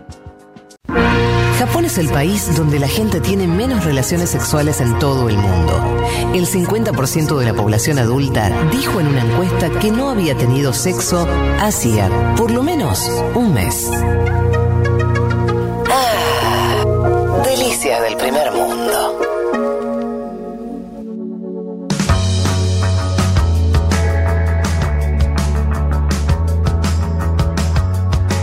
Bien, seguimos en un mundo de sensaciones. Estamos con algún eh, problema con el audio de Federico Vázquez, ya nos vamos a comunicar con él. Tenemos una nota importante porque se está votando en Brasil elecciones municipales muy importantes para definir cómo sigue políticamente ese país que gobierna Jair Mesías Bolsonaro desde el año 2018 y tenemos eh, una comunicación muy importante, un senador del Partido de los Trabajadores, Humberto Costa. Humberto, ¿nos estás escuchando? Te saluda Juan Manuel Carri y todo el equipo de Un Mundo de Sensaciones. Sí, ¿cómo está Juan Manuel? Es un placer de hablar a todos los oyentes de la Futurock. Bueno, muchas gracias a vos por eh, estar acá con nosotros hoy. La primera pregunta que te hago tiene que ver obviamente con la coyuntura en la cual se dan las elecciones municipales de hoy en, Brasil, la aparición también de otros candidatos de izquierda, o a la izquierda, mejor dicho, del Partido de los Trabajadores. ¿Qué se juega, si vos tuvieras que decirnos un titular, qué se juega en las elecciones de hoy en Brasil y cómo le pueden impactar al presidente Jair Mesías Bolsonaro? Yo creo que está habiendo un posicionamiento muy claro de la población en contra el gobierno Bolsonaro, no solamente por su posición durante todo el tiempo de esta pandemia, a donde ha tenido una posición muy mala, uh, negando la gravedad de la enfermedad y también uh, no haciendo lo que debería ser hecho en el sentido de dar soporte al aislamiento social y garantizar que los hospitales pueden ah, hacer el tratamiento de las personas. Entonces, el gobierno central no ha tenido un papel de coordinación en este proceso. Y también con la situación de la pandemia y de la política económica que ha sido uh, implementada por este gobierno, hay una insatisfacción muy grande de la población, en que pese que hubo una especie de, de beca para las personas más pobres, pero aún así hay un desempleo muy grande, el país no tiene cualquier crecimiento. Y ahora estamos viviendo con la inflación de los alimentos, especialmente para los más pobres. Entonces, ahora en esta elección, los candidatos que tienen el soporte de Bolsonaro están perdiendo las elecciones. y yo creo que van a tener un resultado muy malo para estos candidatos. Usted me dice, Humberto, que el bloque del bolsonarismo, si se quiere, puede quedar dañado por la situación económica que vive Brasil y entiendo yo que además hay otros dos bloques a, los cuales habría que mirar hoy. Uno es, si se quiere, la centroderecha más tradicional, el PSDB, histórico partido en Brasil, que tiene que defender la alcaldía de San Pablo. Y después está el bloque de las izquierdas. Y ahí lo quiero llevar porque también pasa algo muy particular en esta elección, que es que en las nueve capitales más importantes de Brasil, el Partido de los Trabajadores solo presenta candidatos en dos lo llevo a una, a una discusión que me parece que se dio. ¿Por qué se dio esta distribución dentro del espacio de las izquierdas, donde tiene mucha notoriedad candidatos como Manuela Dávila, como Guillermo Boulos, que están a la izquierda del Partido de los Trabajadores? ¿Y qué significa que el PT, en las nueve capitales más importantes de Brasil, solo presente candidatos en dos? No, no, el PT tiene candidatos en prácticamente todas las capitales. Eh, nosotros, eh, yo hablo de mi opinión personal, uh, hicimos algo en mi visión errado. Yo soy un defensor de que tendríamos que hacer muchas frentes con la izquierda en varios de los municipios de Brasil. Uh, incluso en Porto Alegre nosotros estamos en la fórmula que tiene Manuela Dávila como la candidata a la intendencia de, de Porto Alegre. Pero en San Paulo, el PT eh, tiene un candidato que está muy mal en la disputa. Y yo creo que Guillermo Bolos va a tener una gran posibilidad de ir a la segunda vuelta. Pero en otros, en otros uh, lugares otros sitios, yo creo también que PT ha hecho muchos errores, creo yo. Eh, por esto vamos a pagar un precio.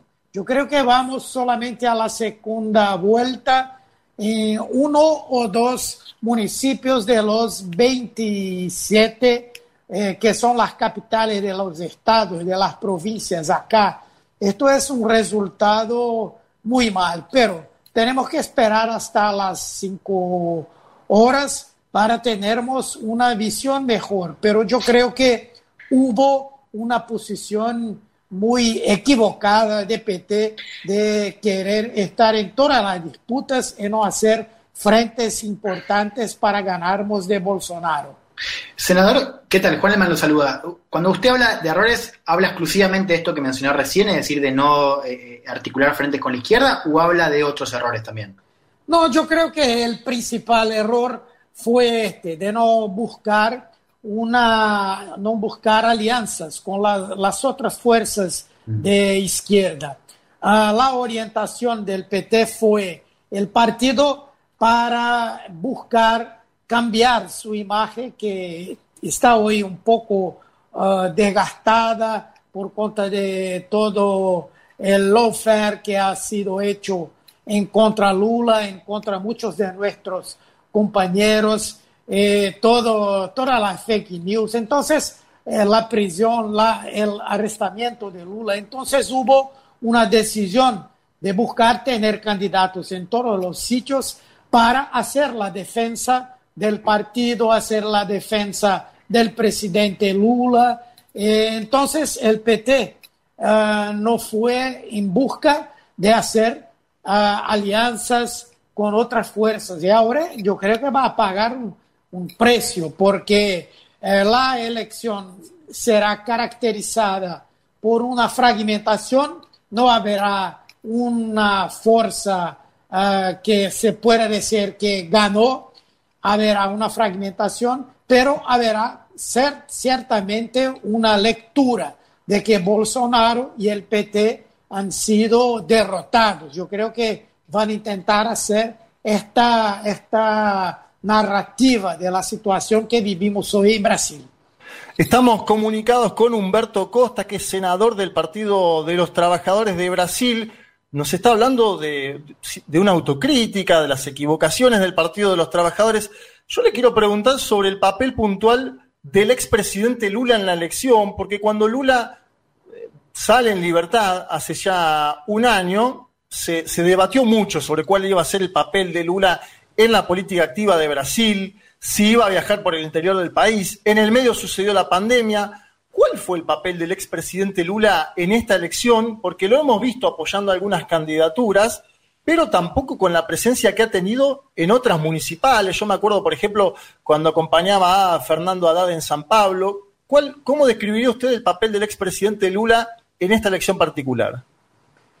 Tú dijiste lo que ocurrió. Nosotros estábamos con planeamiento ah, hecho para que el presidente pudiera ah, caminar por todo el país. La población tiene ah, el deseo de verlo y nosotros creemos y aún es un gran liderazgo de Brasil en el campo de la izquierda.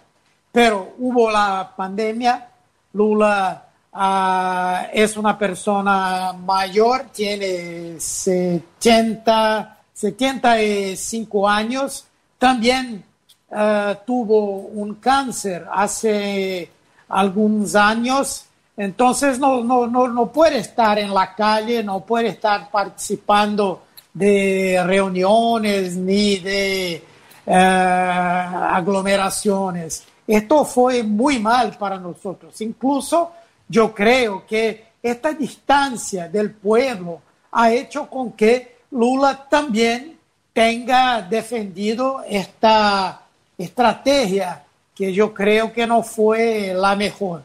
Pero mañana vamos a empezar a hacer la discusión porque es importante que, no, que podamos no hacer un autoengano. Necesitamos hacer una avaliación uh, exacta de cuál es nuestra fuerza y cuál no es. Esto yo creo que será algo muy necesario. Senador Leticia Martínez lo saluda, ¿cómo le va? Sí, Leticia, todo bien. Lo saco un poco de las elecciones de hoy para hacerle la pregunta que un poco nos hacemos todos y todas acerca de más la política exterior de Bolsonaro que apoyó fuertemente a Trump. ¿Cómo imagina ese futuro del gobierno de Bolsonaro con respecto a Estados Unidos y un Bolsonaro que además se pelea también con el gobierno de Alberto Fernández? ¿Cómo imagina esa situación de ahora en más? Yo creo que la situación del gobierno de, Bolsonaro en todos los campos, en todas las áreas, será muy difícil después de estas elecciones y principalmente después de la pandemia, porque nosotros ya teníamos una política económica muy mala, ya teníamos el crecimiento del desempleo, ya teníamos un, uh, un comienzo de una inflación para los productos de alto consumo popular, eh, también no habría un proceso de crecimiento uh, de, de, la economía. Y yo creo que ahora, después de esta pandemia, y después de todo lo que ha hecho Bolsonaro, la situación será mucho peor, incluso porque Bolsonaro no le trata bien a los a, los parceros, a los países que son nuestros principales compradores. Por la orden, uh, los chinos, uh, el Estados Unidos la Argentina. Entonces, uh, yo creo que los chinos ya, es, ya están con su paciencia casi terminando, porque Bolsonaro todo el tiempo habla del virus chino, dice que China es un país comunista, que tiene una vacuna que no le sirve a nada. Eh, dice también que los Estados Unidos, con este cambio para, para Biden, es un país que no se puede tener toda la confianza. Esta semana, no sé si vosotros han, han visto lo que ha dicho, la, la locura que ha dicho de que hay un gran candidato a presidente de una gran potencia que ha dicho que podría hacer retaliaciones a Brasil por cuenta uh, de, estas, de estas, uh, esta destrucción de la Amazonia. Entonces ha dicho, si no se puede uh, resolver por la diplomacia, entonces tenemos que tener pólvora, tenemos que tener fuego. Entonces está amenazando los americanos con una guerra. Y Argentina también todo el tiempo uh, sufre eh, los ataques de este acelerado, de este loco que tenemos acá como presidente. Entonces, yo creo que después de las elecciones y de la pandemia, Bolsonaro va a vivir días muy difíciles y nosotros vamos a intentar hacerlo salir del Mm. gobierno con la propuesta del impeachment. Claro. Senador, una última pregunta sobre la elección. Eh, eh, la pregunta es, es, ¿cuán importantes van a ser estas elecciones? Y si al final de la noche, digo, con los resultados que tengamos, ¿cuán extrapolables van a, van a ser esos resultados? Digo, ¿Cuánto nos van a decir sobre el escenario político de Brasil, sobre la fuerza de la izquierda, de Bolsonaro? ¿Cuán importante va a ser esta elección en términos del termómetro político de Brasil? Yo creo que como está siendo una elección con un resultado muy fragmentado, no vamos a tener una única fuerza uh, vencedora. Uh, entonces, lo que se puede ver es que uh, hay un voto que es en contra Bolsonaro, hay un voto que es en favor de los intendientes que han hecho un buen trabajo en esta pandemia y también para los intendientes que uh, hicieron buen gobiernos. Eh, yo creo que la cuestión nacional que ha sido la principal es de la pandemia. La centro derecha o, o el centro van a ganar algunas uh, intendencias, pero la mayor parte de ellas, ellos ya las, ten, ya las tienen. Entonces, San sí. Paulo, uh, por ejemplo, Salvador, uh, algunas ciudades del sur, yo creo que van a ganar, pero ya, ya son los intendientes. Entonces, yo creo que hay un campo muy abierto para 2022 y yo creo que si el PT tenga una posición más, uh, digamos así, más humilde, una posición más uh, abierta, nosotros podemos construir una frente, una frente de izquierda que pueda tener un candidato que pueda o no ser del PT para ganarmos las elecciones, porque este centro no está bien uh, en Brasil también. Humberto Costa, la, la última, y ya con esto lo saludamos y lo despedimos. Usted dice, un frente de izquierda a futuro. ¿Usted está hablando de Ciro Gómez, por ejemplo? No, no, no, esta no es de izquierda, creo yo. Hay partidos de izquierda que quieren... Ciro Gómez no es de izquierda. Y No, no, no lo creo, no lo ¿a, creo. quién, ¿A quién apunta? ¿A ¿Dávila? ¿A Boulos? ¿A quién está pensando? No, no, hay, hay, hay muchas personas. Hay, hay el gobernador del Maranhão, que es ah, Flavio Dino. Partido Ah, Comunista, sí. Sí, sí, tenemos cuatro gobernadores de PT que son buenos también. Ah, tenemos el propio Fernando Haddad. Yo Ujú. creo que podemos trabajar, pero Ciro yo creo que va a buscar a un acuerdo con la centro derecha, especialmente con el DEM, que es un partido de derecha, y el Ujú. PSDB. No lo sé si el PSDB va a soportarlo. Ciro es fuerte, pero no tiene un partido fuerte que le pueda soportar. Vamos a ver, estamos abiertos a, a todo. Ciro incluso puede ser un candidato, se, se, se cambie su postura en contra Lula y en contra el PT, pero con esta posición que tiene y que hace coro, hace canto con la extrema derecha, esto no es posible. Bien, Humberto Costa, muchísimas gracias por la comunicación con un mundo de sensaciones. Vamos a seguir muy atentamente las elecciones municipales que se estén dando hoy en Brasil y seguramente, bueno, estemos en comunicación a futuro. Le mandamos un abrazo muy grande. Gracias, un abrazo a todos ustedes, todos vosotros. Tres horas recorriendo todos los rincones del planeta. Todos los rincones del planeta. Vázquez, Elman, Martínez, Carg. Un mundo de sensaciones.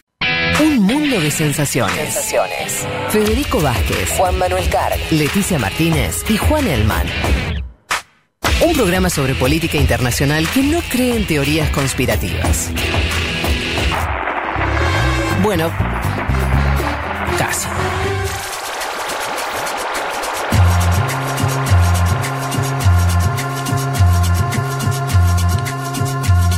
Bueno, acá estoy de vuelta. ¿Cómo le va? ¿Volviste? ¿Nos escuchás ahí? Volví, volví. ¿Ustedes me escuchan bien? Sí. Perfecto, señor. Bueno, este, volví, qué sé yo. Eh, no quería estar eh, mucho en la coyuntura brasileña, ¿viste? Me, me- me- No, no, tu- tu- tuve un problema con la internet. es así. Pero si. Ya te fuiste Inter- con Bolsonaro, te fuiste ahora de nuevo con las elecciones. Es verdad, ¿eh? Es verdad. Algo ahí, ¿eh? Sí, sí, sí. algo, Yo le digo. Bienvenido, bienvenido Federico Vázquez a lo que vivimos el, proletariado de, que sale que sale remoto. Mira de quién te burlaste ahora. Mira, le decías, Claro, decía Leti por la conexión y ahora mira, ahí lo tenés. No, uno, uno del estudio diciendo, pero este, ¿qué le pasa con el micrófono, internet, tan difícil? Y sí, y sí. Eh, eh, bueno, qué sé yo, por eso. Ojalá pronto estemos todos en el estudio porque esto, esto es un poco complicado. Pero bueno, eh, vi en la entrevista, escuché el final, escuché el final. eh, ahí ya había logrado por lo menos volver a entrar. Escuché el final de la entrevista a Humberto Costa. No lo noté recontra entusiasmado con estas elecciones, o me equivoco. Muy poco entusiasmado, te diría, y muy autocrítico, Fede, de- el par- del papel del Partido de los Trabajadores eh, de cara a, a lo que viene. Al final, igual yo le tiré un centro para ver si decía algo de Ciro Gómez y también no lo quiere tampoco. Lo tiró abajo de un tren a Ciro Gómez. Lo mató eh, y, y apuesta a una candidatura del gobernador de Marañao, Flavio Dino, que es del Partido Comunista, pero que hay que ver la proyección nacional que tiene. En fin, dejó más dudas que certezas. Sí, qué problema, ¿eh? Porque. No sé, está, está, eh, está complicado la. Yo no quiero repetir cosas que hayan dicho, pero bueno, si yo hubiera estado en la entrevista, eh, me había notado un par de cosas que quería hablar. Ustedes la deben haber comentado, la posibilidad de que algunas figuras. Eh, primero ver qué pasa en San Pablo, el principal distrito, ¿no? La ciudad que se iba a dar segunda vuelta, si la va a ver Sí. con. eh, con el. Este, ¿Cómo se llama? Con Boulos. Sí, habló Boulos- bien de Boulos, habló bastante bien de Boulos. que igual hay que ver, porque está ahí, o puede pasar a segunda vuelta o quedar tercero con menos de 20 puntos. Igual, no es que es una elección tremenda, pero lo, lo interesante sería que podría dejar afuera el candidato de Bolsonaro, ¿no es cierto? Ahí Exacto. está un poco la, la mirada. Bueno, veremos qué, qué van a pasar eh, en estas elecciones. Eh, sobre todo yo diría de ver, a mí me parece que ver cuánto respaldo no tiene, tiene Bolsonaro. Me parece que ese dato, eh, si, sus- si todos sus candidatos, puede ser que ninguno de sus candidatos logre ganar un distrito relevante. Bueno, eso sería, un, sería un- un- una situación. O incluso algunos no pasar a la segunda vuelta. O al revés, o que le vaya un poco mejor. Bueno, veremos qué pasa. Y en particular, lo de Manuela Dávila en Porto Alegre. Digo eso solamente, también que Porto Alegre no es, una ciudad mediana, en Brasil no es, no es de las ciudades más relevantes, pero ella es relevante en el sentido que fue la que acompañó la fórmula de edad en su momento, ¿no es cierto? Sí. Eh, Si, Ma- si Manuela Dávila hoy saca más de 40 puntos o 40 puntos, va a tener altas chances de gobernar esa alcaldía, que además es una, es una alcaldía, Porto Alegre, muy importante, te diría para la izquierda brasileña y para la izquierda Exacto. continental, por los foros social mundial, es decir, atención si hoy Manuela Dávila hace una elección cercana a los 40 puntos, porque estaría muy encaminada para la segunda vuelta. ¿Dónde más ponemos el ojo, Juan? Pe- Perdón, Fede, que- quería aprovecharlo a Juan para que nos diga también Sí, dónde claro. pone el ojo en otras eh, carreras, digo, dentro de la, de la elección. Sí, de Río de Janeiro hay una candidata del Partido de los Trabajadores que está disputando entrar o no al balotaje y después obviamente hay que mirar el nordeste, ¿no? El nordeste es el histórico bastión eh, del PT, ver cómo...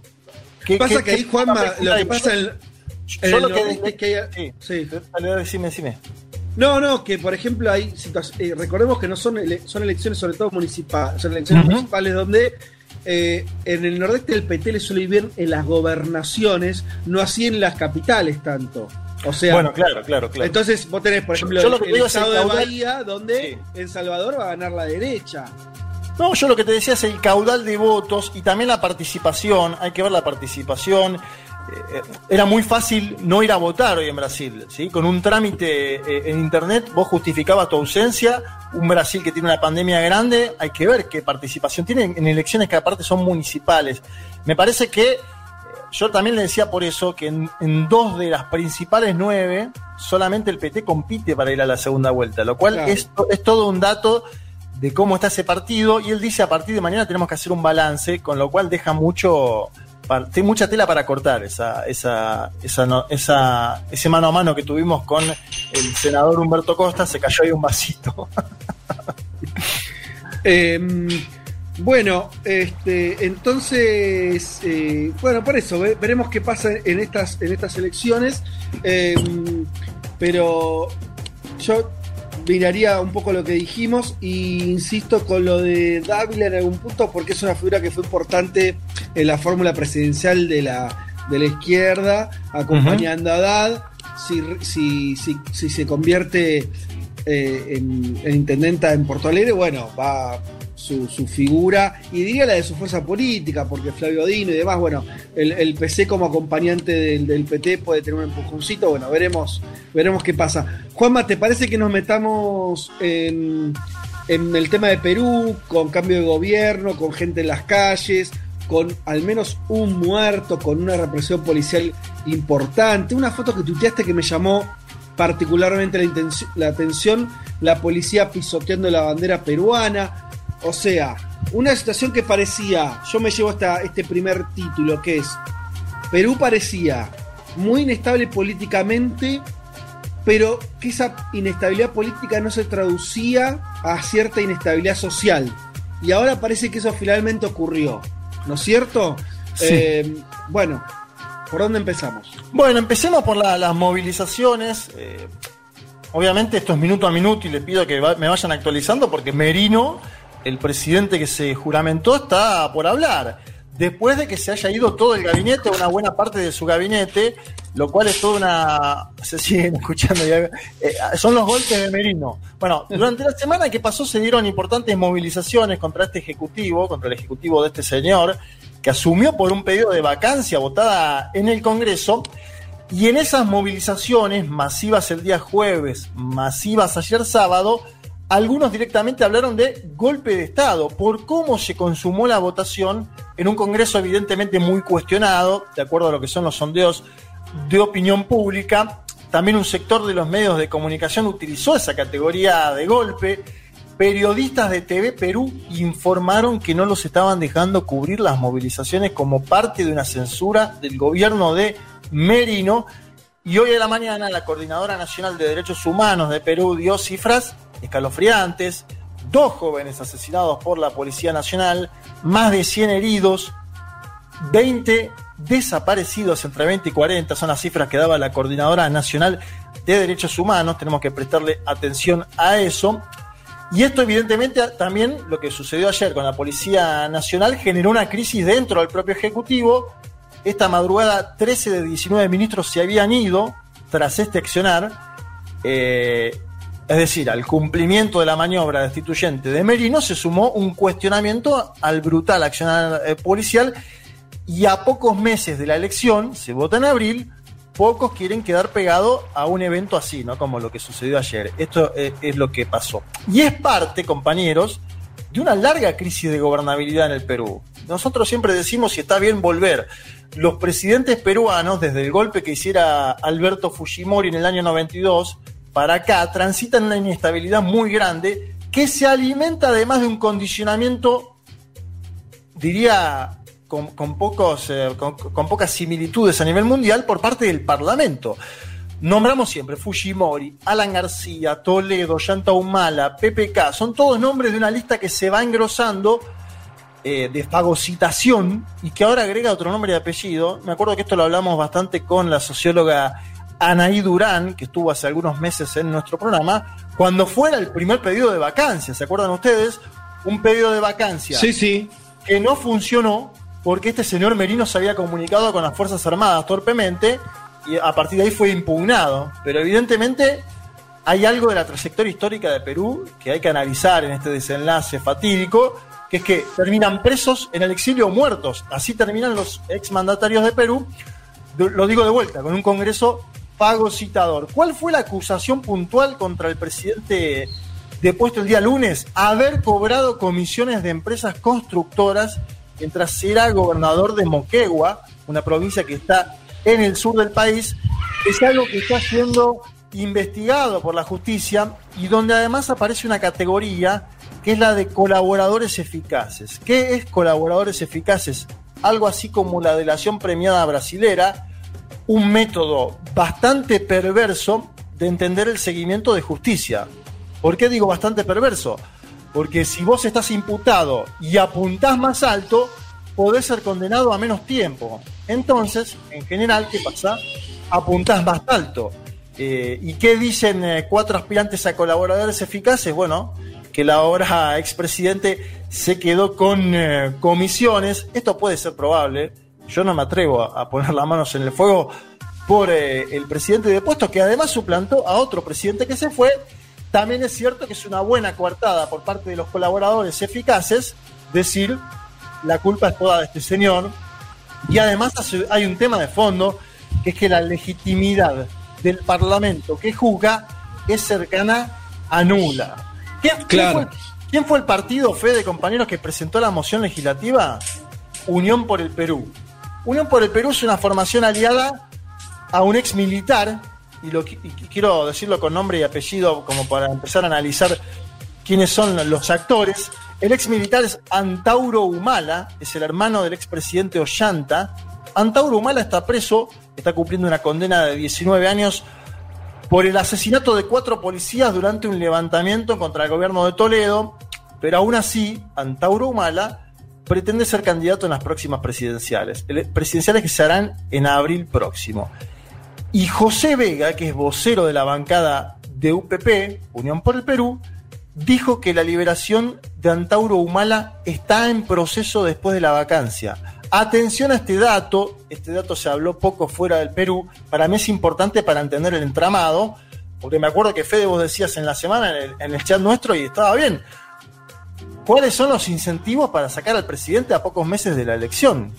Y aparte de negocios, y aparte de salvarse las espaldas de procesos judiciales por parte de los parlamentarios, un partido cercano a Antauro Humala fue el que presenta la moción para destituir a un presidente poniendo en la silla a otro que le podría, y lo decimos en potencial porque no sabemos qué va a pasar con Merino, que le podría dar la libertad vía indulto al hermano de Humala, Antauro Humala. E, este dato es clave. Antauro Humala desde la cárcel hace un lobby para la salida del gobierno y provoca también que una fuerte bancada de UPP, bueno, tenga este desenlace. Eh, y hay otro dato, que es que Antauro Humala, para anotarse como candidato, debería salir de la prisión antes del 9 de diciembre próximo. Por esto la jugada también parece ser bastante de ajedrez.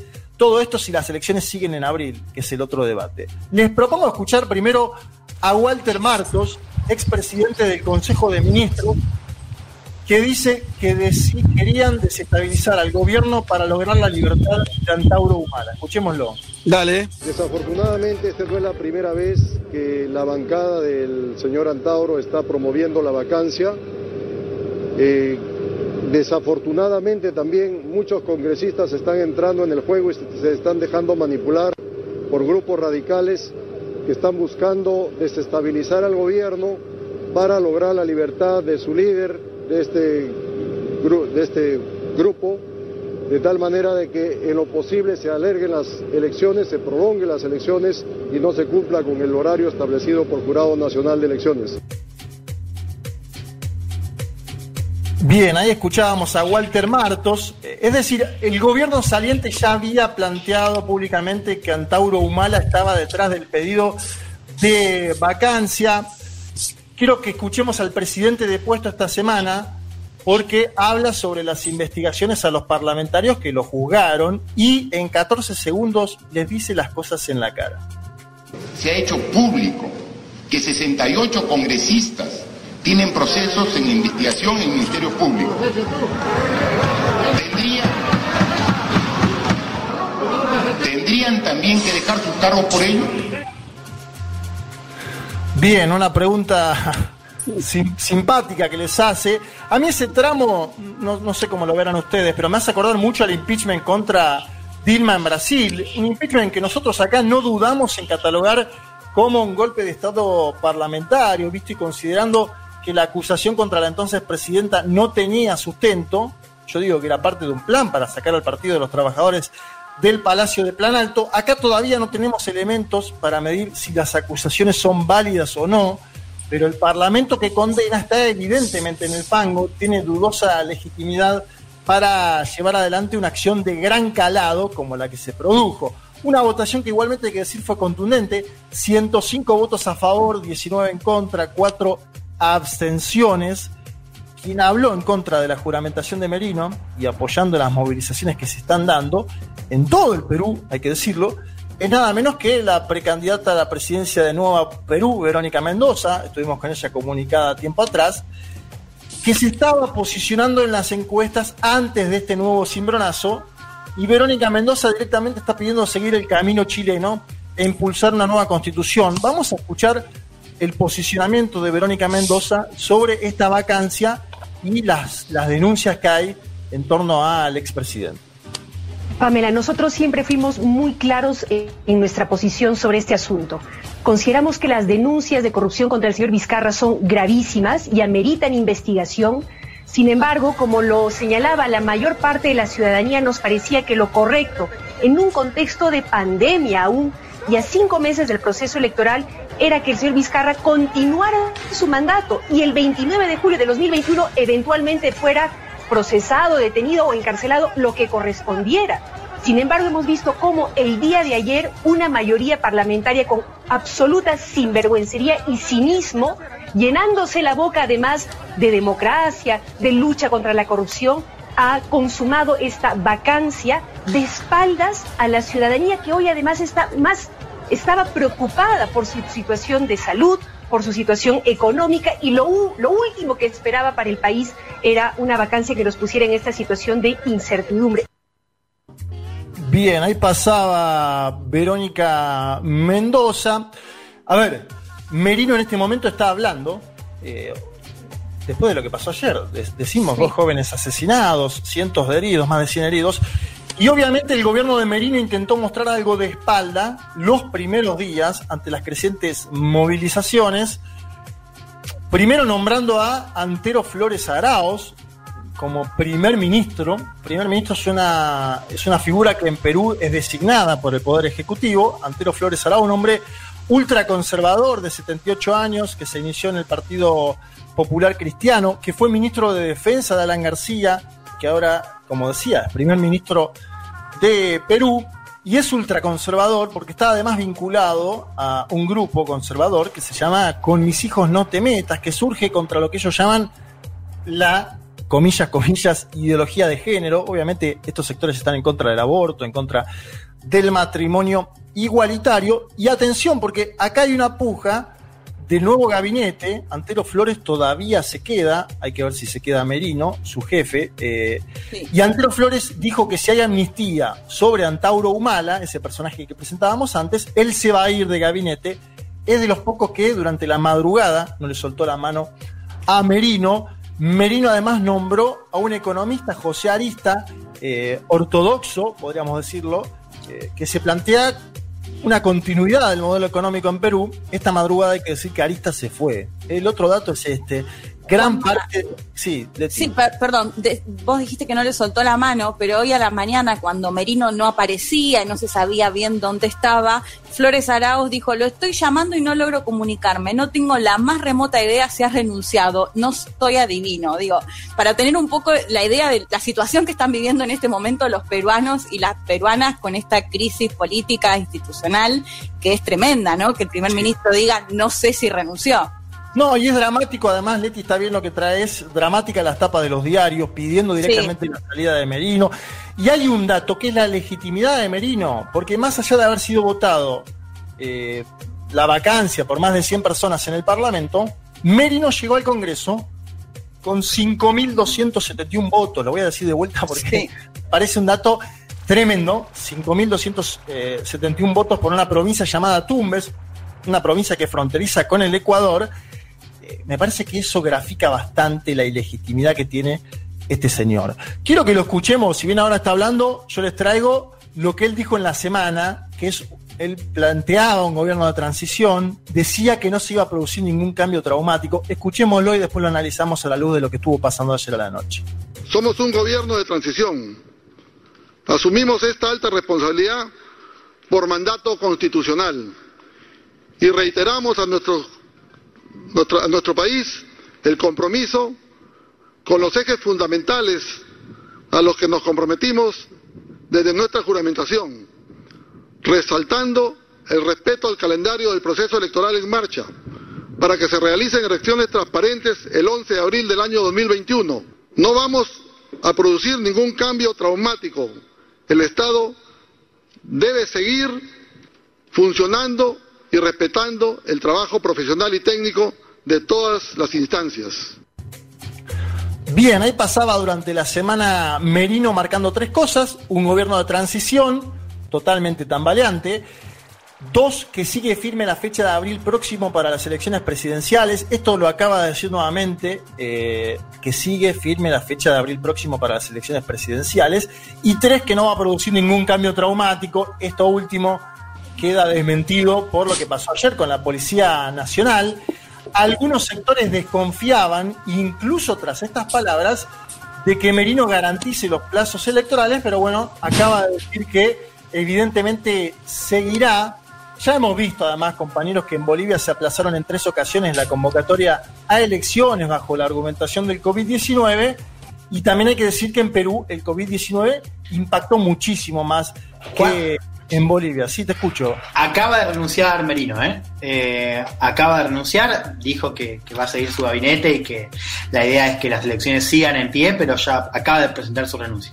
Bien, lo que le pedía gran parte del país en las calles, lo que le pedía la prensa, la salida. Eh, efectivamente, también el, el, desenlace, Juan, compañeros, tiene mucho que ver lo que pasó ayer. Es decir, hubo un límite que se cruzó, dos jóvenes asesinados, más de 100 heridos a bala, gente desaparecida, de acuerdo a las coordinadoras de derechos humanos del Perú. Me parece que evidentemente la situación se le terminó por descontrolar a Manuel Merino y, y, tiene que tomar esta decisión acorde a lo que dicen las calles, acorde a lo que dicen los medios de comunicación.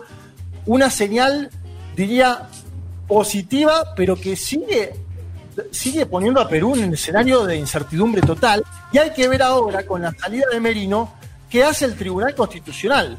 Claro. Porque el Tribunal Constitucional tiene todavía la potestad de ir para atrás en todo lo que sucedió esta semana, es decir, de analizar qué es lo que pasó en el Congreso.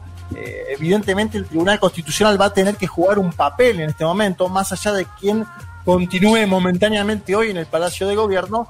Eh, me parece que la, A ver, hola, hola. hola. Te escucho, Fede. Te escuchamos. Sí, bueno, bueno, sí. Eh, no quería, este, quería, quería volver con presidente nuevo en Perú. Claro. Es igual, es igual cada cinco minutos si volvés por y lo lográs. ¿Viste? un presidente en Perú no te dura una desconexión de internet, ¿viste? Vas y volvés y ya, ya cambió todo. Bueno, impresionante. En medio de la columna sobre Perú renunció eh, el, un presidente que ya estaba, bueno, como vos venías contando, tan valiente. Sí. Em, renunció entonces eh, en medio de, bueno, su discurso que, que, había arrancado hace unos minutos. Sí, yo eh, creo que si, si tenemos alguna información más en concreto de alguna razón que haya dado él.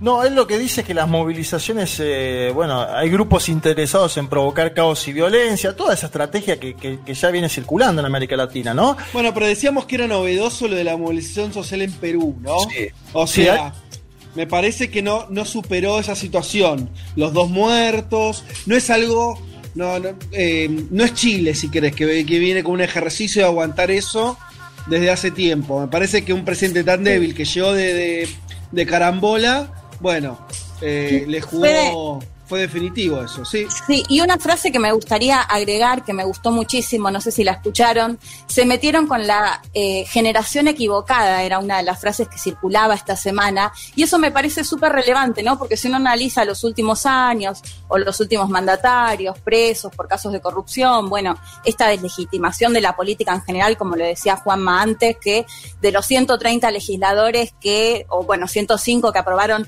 la moción de censura contra Vizcarra, 68 tienen causas judiciales, es decir, que si se aplicaría la misma metodología, ellos tampoco podrían estar en el Congreso. Digo, eso me parece fundamental eh, en las calles y en las protestas y, que se llegue a que hoy finalmente Merino eh, renuncie. Y por otro lado, agregar que apareció la OEA de Almagro también esta semana pidiendo al tribunal lo que comentaba Juanma recién, que, se, que el Tribunal Constitucional dé su parecer sobre esta destitución de Vizcarra. O sea, que vos, Juanma, decís que se podría llegar a dar marcha atrás.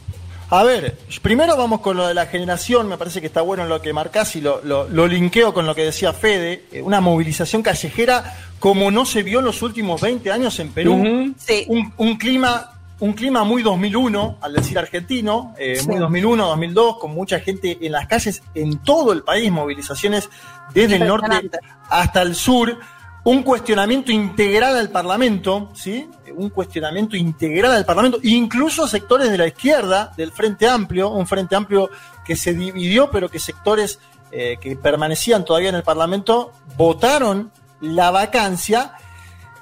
Y hay la incógnita que aparece con esta gran movilización que se da, es si es posible canalizar este descontento en las urnas. Como sucedió en Chile con la constituyente, como sucedió en Bolivia con la vuelta del movimiento al socialismo, me parece que para eso igual falta una eternidad, porque esto es abril y antes hay que ver qué es lo que hace el Tribunal eh, Constitucional sobre la decisión tomada por el Parlamento. Y yo seguiría, compañeros, a dos figuras. Seguiría a dos figuras políticas a las cuales creo que hay que prestarle atención durante los próximos meses. Uno es Antauro Humala, lo decíamos antes, preso, líder nacionalista, hermano de Ollanta Humala, Antauro Humala, porque estuvo detrás de todo este movimiento, posiblemente quede golpeado tras la salida de Merino. Y la otra es Verónica Mendoza, una Verónica Mendoza que se la cuestionó en una movilización que hubo hace dos días en Cusco, pero que aparece como una posible figura de esta nueva generación que mencionaba Leti que salió a las calles. A ver, esta generación nueva que salió a las calles y que impugnó a Merino necesita encontrar candidato para abril del año próximo. Y me parece que el debate va a empezar a estar ahí. Eh, Antauro Humala va a querer construir su candidatura, si es que puede ser candidato, porque sigue preso y para eso tendría que ser liberado, a partir de sectores más tradicionales de la política, intentando posar como outsider. Verónica Mendoza va a intentar construir su candidatura sobre sectores más juveniles y obviamente también va a haber otros actores que se sumen a esto, porque como en el 2001, eh, si implosiona un sistema, para que el nuevo se construya, evidentemente va a emerger lo viejo y va a emerger lo nuevo de, forma simultánea, diría. Va a haber candidaturas ultraconservadoras, porque eso también tiene algún tipo de expresión en la sociedad peruana, y también va a haber figuras que intenten cuestionar el status quo y que se planteen, por ejemplo, un cambio constitucional, y con esto quiero terminar.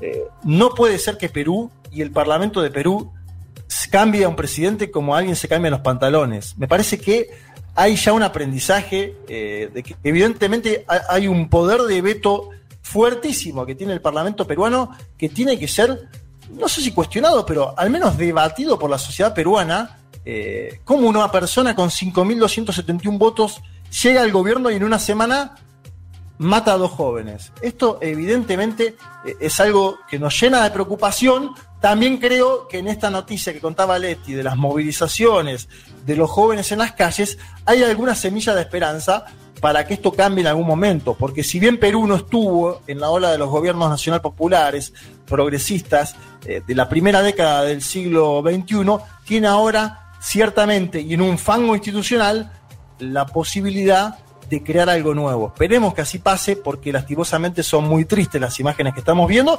e incluso llegaron algo, compañeros, de que está totalmente eh, cuestionado el partido que la selección argentina va a jugar el martes próximo en el propio Perú contra la selección de ese país por el desorden institucional evidente que transita, que termina con la salida de Merino, alguien que provocó la salida del anterior presidente. En fin, ese es el cuadro, una situación dantesca que esperamos que tenga alguna proyección y canalización en el plano institucional para una salida positiva.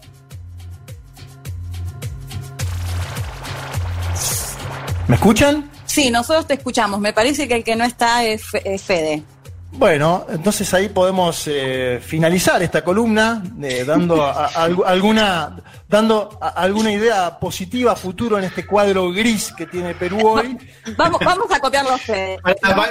Espectacular, Juan Fede. Espectacular, Juanma, por tus novedades de Perú.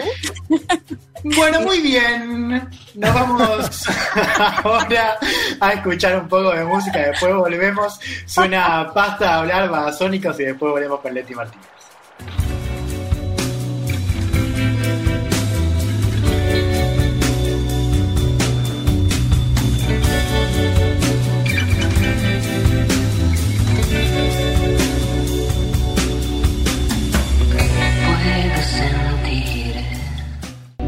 Algo huele a podrido en Dinamarca.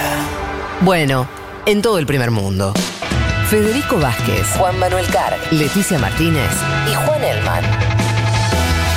Un mundo de sensaciones.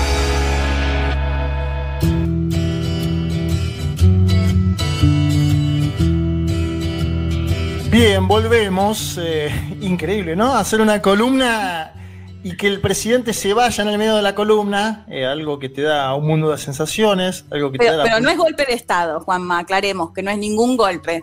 No, no, seguro, no, no hay, no hay Se quedó sin internet. No, no, pero yo no, no hablaba de Fede, sino de Merino. Ah, Eh, perdón. Yo hablaba, hablaba de Merino, de Merino, de Manuel Merino, el presidente de Perú, que estábamos haciendo una columna sobre Perú. Y Manuel Merino, evidentemente, no soportó la columna que estábamos haciendo y se tuvo que ir. Y algunos dicen, loco, vuelvan a hacer una columna de Estados Unidos, así Trump aparece y dice, sí, ganó Joe Biden. Claro. Eh, le mandamos un saludo a las y los oyentes. Le pedimos disculpas por algunas prolijidades que estamos teniendo. Evidentemente, tiene que ver con que estamos los cuatro en nuestras casas, cumpliendo el dispo antes eh, aislamiento obligatorio. Bueno, eh, vamos a leer algunos mensajes, compañeros, mientras esperamos a ver si puede volver el doctor Federico Vázquez, conductor de este programa. Yo, mientras tanto, haré de conductor interino, espero hacerlo mejor que el presidente Merino en Perú. Leemos algunos mensajes, ¿tienen algo por ahí? ¿Tienes algo, Leti? Sí, Juanma, hay muchos con humor- humoradas sobre lo que está pasando. Bueno, uno dice, El Pablo, el único programa que tiene una propuesta de casamiento y renuncia al presidente del cual hablan en un mundo de coincidencias. Después hay un Fede Vázquez jefe que dice, no me hagan bullying atrevidos, en base a que, bueno, limitábamos un poco a Fede en su ausencia. Hay, hay un tal Joaquín que dice Juan Elman conducción, por cómo Elman terminó. Claro, yo aparte no podía terminar la columna y, y autodespedirme, hubiera sido algo, algo inédito en el mundo.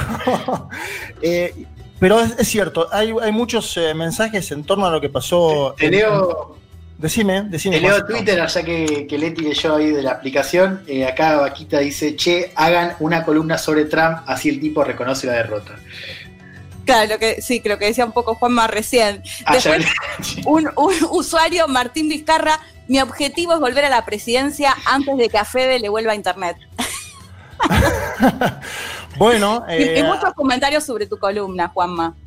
Está bien, agradecemos eh, los comentarios. Fue eh, eh, de las columnas más difíciles que me ha tocado hacer porque en el momento se estaba dando la salida del propio Merino. Eh, esto puede pasar, suele pasar. Hemos cubierto muchas cuestiones. El intento de detención a Lula lo cubrimos que fue un día domingo, me acuerdo como si fuera hoy, año 2018. Eh, bueno, esto nos, no- no- nos enganchó al aire. Si te parece, Leti, vamos a tu columna. Sí.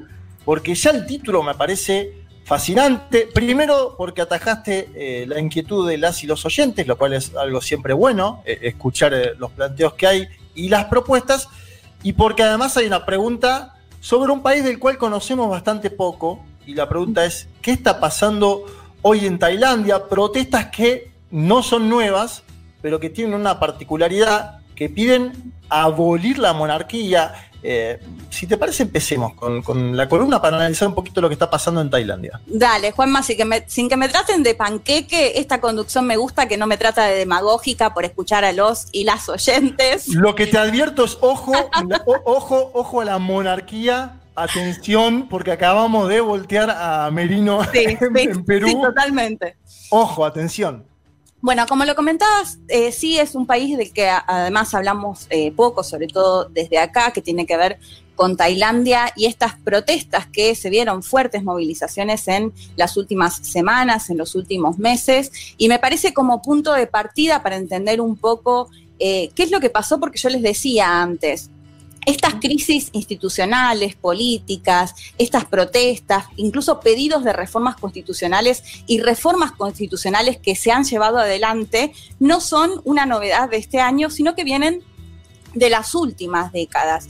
Y para eso una fecha que me parece clave es 1997, que tiene que ver, no sé si recuerdan, esa crisis eh, asiática que comienza justamente con la devaluación muy fuerte en eh, Tailandia y que se va a repetir en otros países de la región como Malasia, Indonesia, Filipinas, entre otros que no solo van a ver devaluadas sus monedas, sino que después va a generar todo lo que de acá desde Argentina conocemos, ¿no? Que tiene que ver con altas tasas de desempleo, altas tasas de pobreza, entre otros indicadores negativos. Incluso esta crisis se la conoció también como la crisis del Fondo Monetario Internacional, porque también ahí el organismo tomó algunas de esas recetas que también conocemos de ajuste frente a estas crisis, ¿no?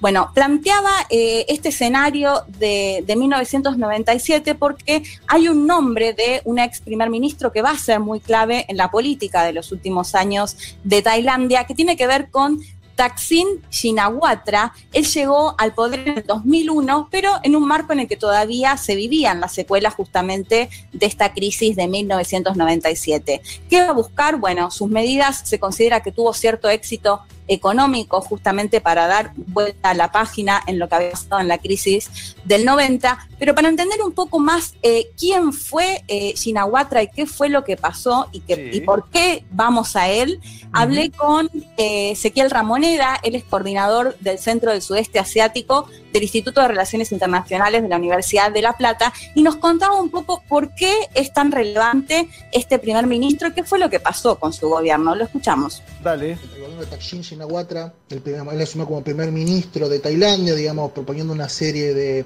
medidas económicas para salir de la crisis de 1997. Un gobierno, digamos, relativamente exitoso desde el punto de vista mm, económico, pero que, bueno, obviamente afectó algunos intereses, fundamentalmente del establishment político, de alguna manera, tradicional de Tailandia, más bien asociados a la, a la monarquía. Se le realiza un golpe de Estado eh, y a partir de eso, bueno, se desencadena una crisis. Desde entonces, de frentes amplios y movimientos populares, uno, digamos, a favor de Taksin, que implicaba Taksin más bien, digamos, de acercarse a las masas populares, fundamentalmente, eh, digamos, al campesinado, frente a otro movimiento, a otros partidos políticos más bien de conservadores, asociados al establishment político, más acercados a la monarquía. Bueno, ahí lo escuchábamos un poco a Ezequiel Ramoneda contando lo que fue el gobierno del primer ministro eh, que eh, contaba que es importante porque él va a sufrir un golpe de Estado en septiembre de 2006 y ahí es cuando se inaugura de alguna manera estas últimas crisis entre los partidarios de Shinawatra y los partidarios o partidos más conservadores y tradicionales que apoyan a la monarquía, ¿no? Hay que decir que eh, Tailandia es una monarquía constitucional, entonces lo que él planteaba es, bueno, Shinawatra tocó algunos intereses de estos partidos, de estos eh, seguidores o cercanos a el rey, eh, Rama noveno en ese momento, y por eso se le termina dando un golpe de Estado que va a iniciar estas crisis constantes en estas últimas décadas. Leti, ¿es, del 97 al 2006 que él gobierna y toca? No, en el, en el, 97 es, la crisis. Él va a gobernar entre el 2001 y el 2006. En septiembre de 2006 se le da el golpe de Estado y un dato color, que quizás esto ustedes por ahí lo conocen, eh, Shinawatra fue después, o sea, le dan el golpe de Estado en septiembre, se exilia en Londres, donde está hasta el momento, y compra el Manchester City. Fue el dueño del Manchester City que después lo compran los emiratíes, ¿no? Pero bueno, era un empresario muy reconocido que se termina exiliando en Londres después del golpe de Estado. ¿Qué va a inaugurar esto? Bueno, una serie de, eh, como les decía, crisis, porque asume en su reemplazo Chulanón, el premier Chulanón, que era parte del Consejo Privado del Rey eh, Bumibol Adulbad Adulbayat, más conocido como Rama Noveno, le vamos a decir mejor. Me gusta, me gusta porque igual nadie puede chequear lo que pronunciaste. No, no. Rama, Rama, Noveno va bien, dale. Rama Noveno, ya está, yo lo intento. Noveno, decir, noveno vamos con, rama, noveno es más fácil.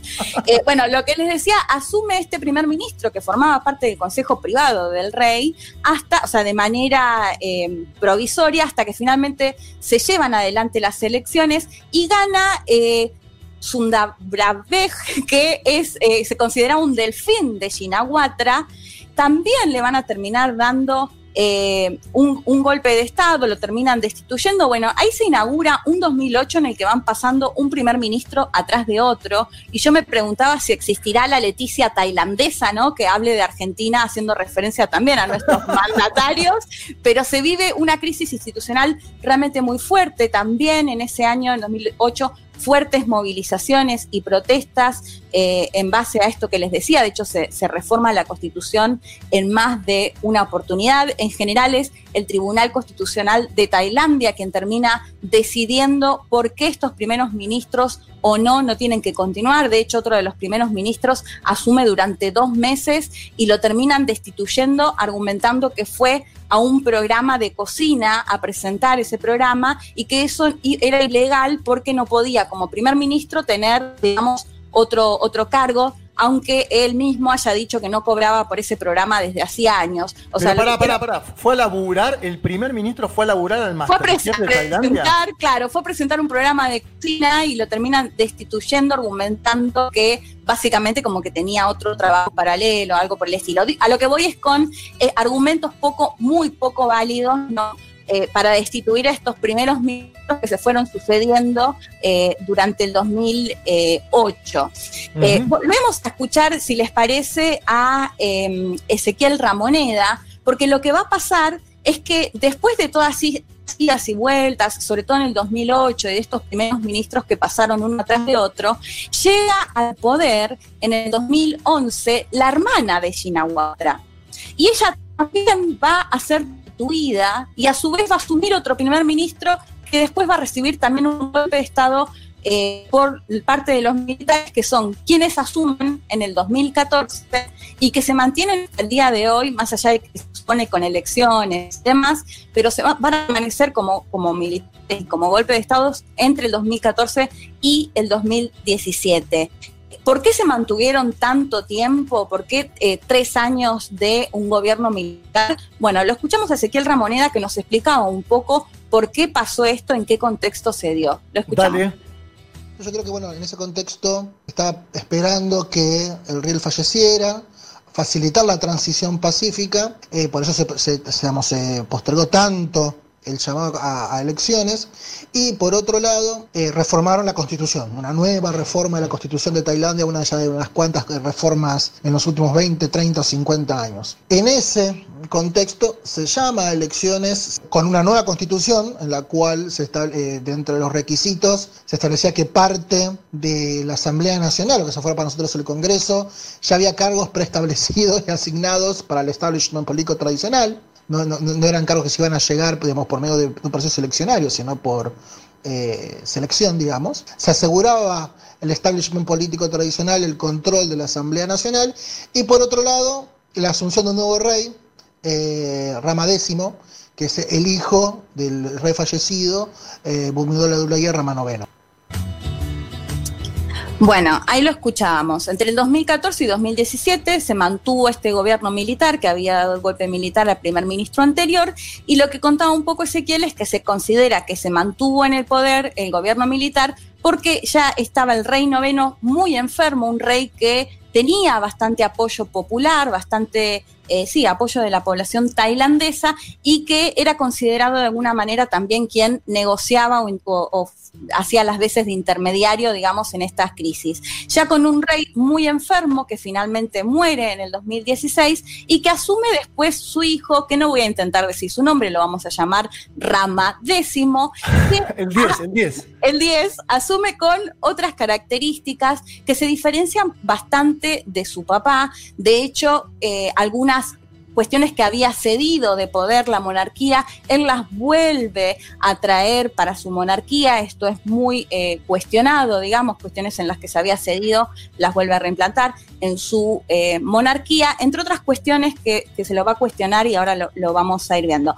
Lo que termina pasando es que en el 2019 se llama finalmente a elecciones con esta particularidad que lo contaba Ezequiel. Cuando se reforma la Constitución, en la Asamblea Nacional se exige que parte de los legisladores no van a ser elegidos por el voto popular, ¿no? Es como que, digamos que en el Congreso, no sé, algunos legisladores del Partido Justicialista no hace falta que los elijan, sino que ya van al margen de eh, la elección. Esto es lo que pasa en Tailandia con esta última reforma y de esa forma se llega a estas elecciones que hay que decir que es el primer ministro actual, que se llama Chan Ocha es quien había asumido en el golpe, eh, después del golpe de Estado, es decir, se mantiene, se mantuvo durante todos estos últimos años. En todo ese contexto es que se empieza a cuestionar justamente, bueno, primero a pedir eh, la renuncia de este primer ministro ligado justamente a los militares, al golpe militar, eh, pedir de nuevo que se reforme la constitución y bueno, todas estas cuestiones de lo que les contaba de la monarquía y estas cuestiones que había cedido y que finalmente las vuelve a tener. Y lo que se empieza a pedir, y esta es eh, la diferencia que marcaba Ezequiel, la diferencia con las protestas anteriores, es que se empieza a pedir directamente o reformar la monarquía o directamente abolir la monarquía, ¿no? Y esto era lo que no se había dado. ¿Por qué? Porque lo acusan en parte al rey de haberse fugado del país. Si les parece, escuchamos ya el último audio de Ezequiel Ramoneda que nos contaba un poco qué es lo que se está pidiendo en estas protestas de este año, además en el marco de la pandemia. Dale. Acá se está pidiendo específicamente, en algunos casos se ido a abolir la monarquía o reformar la monarquía, apoyado justamente en qué hecho en que el rey, este, el nuevo rey Rama X, no, tiene, digamos, la, llegada popular que tenía su padre, Rama IX, llevado al hecho que el nuevo rey está llevando una serie de, medidas para fortalecer la monarquía. Cuestión de subir a potenciar con el COVID, porque también se le está denunciando que está haciendo abandono del país. Se ha ido del país a lugares más seguros, dicen, bueno, en este caso a sus, a sus propiedades en Alemania, desde donde cuales también está gobernando, mandando directrices a, Tailandia, y eso ya genera, esa situación, sumado al hecho de empezar a recuperar prerrogativas eh, políticas y fundamentalmente este abandono en el marco del COVID, ha llevado a, a fomentar y a impulsar y a profundizar el desencanto del pueblo tailandés para con su rey. Y de ahí justamente esta crisis política, no solamente se está pidiendo la destitución del primer ministro, el llamado de elecciones y la reforma constitucional, sino aparte la reforma de la monarquía. Leti, impresionante el audio porque marca primero lo que vos contabas, ¿no? Una fuga y porque además pone a las protestas, que este es un tema medio tabú, me parece, eh, ¿no? no solo las protestas, te diría si se puede criticar a la familia de la monarquía o no en Tailandia, porque es algo que en general, digo, podés ir a la cárcel, podés afrontar procesos judiciales, y me parece que evidentemente está, existe eh, un movimiento, sobre todo juvenil, por lo que estuve leyendo, que se, que se está parando y que está diciendo abajo la dictadura, viva la democracia, que, que se plantea demandas como la disolución del Parlamento, escribir una nueva constitución, en eso hay algo de similitud eh, no, quiero compararlo, pero con lo que está pasando eh, eh, en el Perú mismo. y, esto que me parece que es interesante, a pesar de que no se puede criticar a la familia de la monarquía, la gente salió a las calles.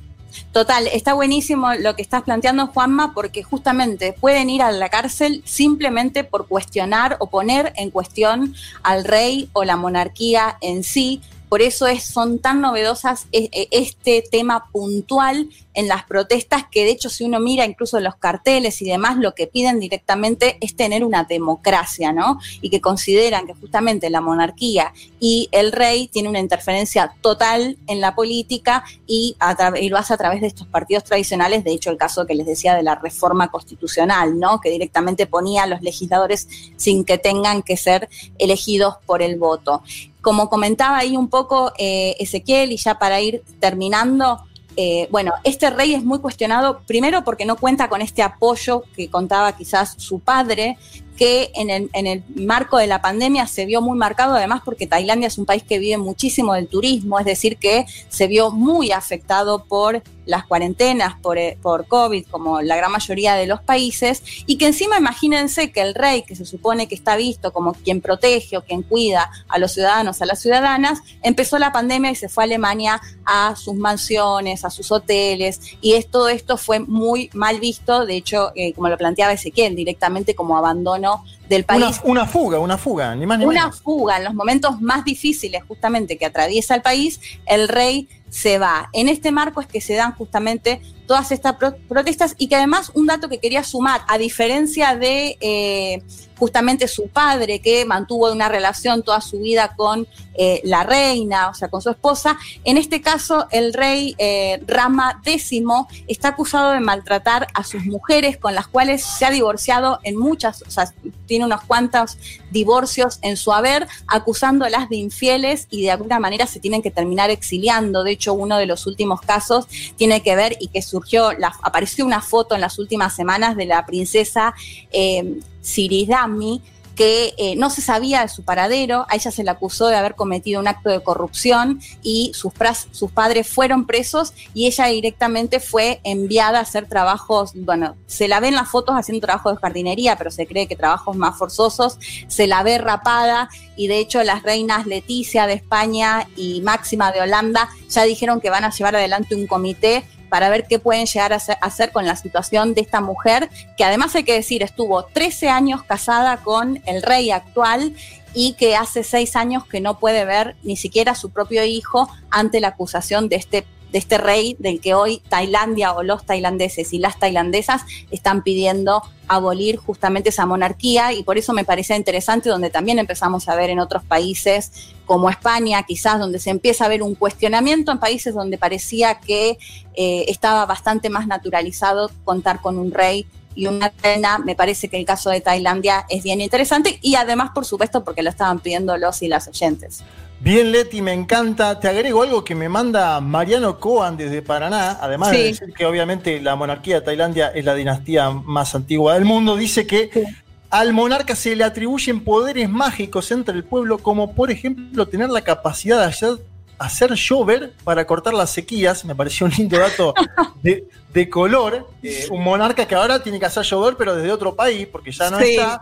Eh, la verdad que te felicito, un columnón y nos, nos deja, nos deja pensando en la monarquía a nivel mundial, diría, y está bueno eso que dijiste de España, porque en España se sigue dando debates y porque también hubo un monarca, o mejor dicho ahora, ex monarca, fugado, ¿no? Eh, Exacto. Estamos hablando de, de- de Juan Carlos, me parece que, que- que hay algo, hay un debate, diría, eh, a, a nivel mundial sobre qué tiene que hacer una monarquía hoy en pleno año 2020, ¿no? Y sumo algo también uniendo con lo que decía Leti, que es el rol de los jóvenes ahí, ¿no? El rol de los jóvenes impulsando el debate en España y el rol de los jóvenes impulsando el debate en Tailandia. Me parece que también es un, es un buen puente de contacto. Totalmente, puente de contacto, la juventud de la que hoy hablamos en Perú, la juventud de la que vos, Juan, decís que está eh, en España peleando también contra la monarquía y la juventud que lo hace en Tailandia. Gracias, Leti, por la columna. Vázquez, Carg, Elman, Martínez. Seamos conscientes de nuestra posición en la División Internacional del Trabajo. Lo demás, lo demás, no importa nada. Nada. Un mundo de sensaciones.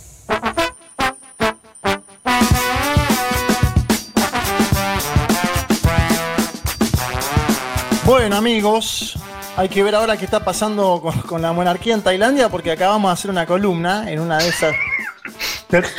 En una de esas hay una disolución. 14.54 horas en Buenos Aires, un domingo bastante accidentado en un mundo de sensaciones con muchas idas y vueltas, pero estuvimos cubriendo en vivo y en directo la salida del poder de eh, el breve Manuel Merino, cinco, Ah. días, cin- cinco días en el gobierno de Perú.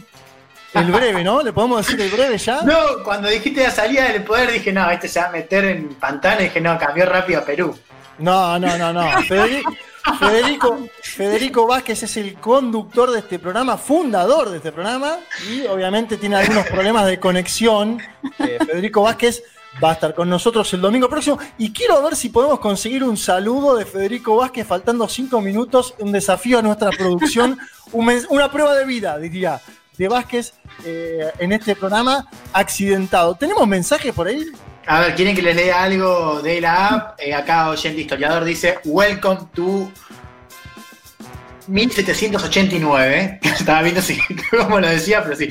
1789 se revolución la Revolución Francesa, después Alita de Capital eh, dice algo que me parece bien interesante, que es, no se puede pensar que Perú, Chile, antes Ecuador y Colombia no están viviendo procesos como vivimos acá en 2001. ¿No es el neoliberalismo y la política que no da respuestas?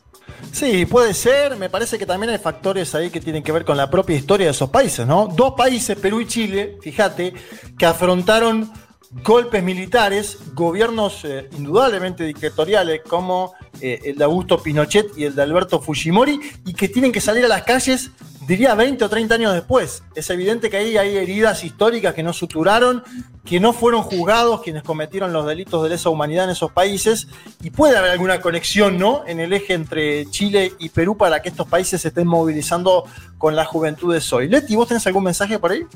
Sí, estaba leyendo algunos, pero no sé, bueno, abajo el régimen de Federico Vázquez, bueno, perdón, no lo había leído antes, no, vamos a hacer. Necesito a Elman todos los domingos imitando al doctor Vázquez. Monarquía, dice, dice que el payaso. Monarquía, que no habían cerrado ya ese antro, no, no tengo el dato ahora, pero son, si no me equivoco, más de 30 o de 40 países que mantienen monarquías aún. Una bestialidad, una bestialidad. ¿Sabes que la gente se copó mucho con las imitaciones de, de Juan Elman? Temo que estemos abriendo una caja de Pandora eh, en, tal caso, Elman, ponete en la semana a practicar a ver si te sale alguno de nosotros, eh, también Leti o, quien esto está diciendo, pero me parece que la de Vázquez te salió muy lograda. Se ve que la habías practicado, ¿no? sí, no, quiero, no quiero poner en riesgo mi relación laboral, chicos. Yo sé que el humor eh, intenta incomodar al poder, pero yo quiero seguir trabajando en la radio, así que vamos a ver cómo, cómo sigue eso.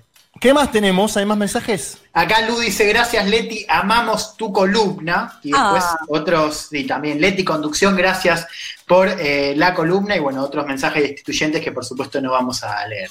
Acá Antauro Humala manda un mensaje y dice, voy a salir de la cárcel para ser presidente antes de que Fede vuelva. Bueno, Antauro, yo te digo, todavía estás condenado hasta el 2024, no creo que salgas.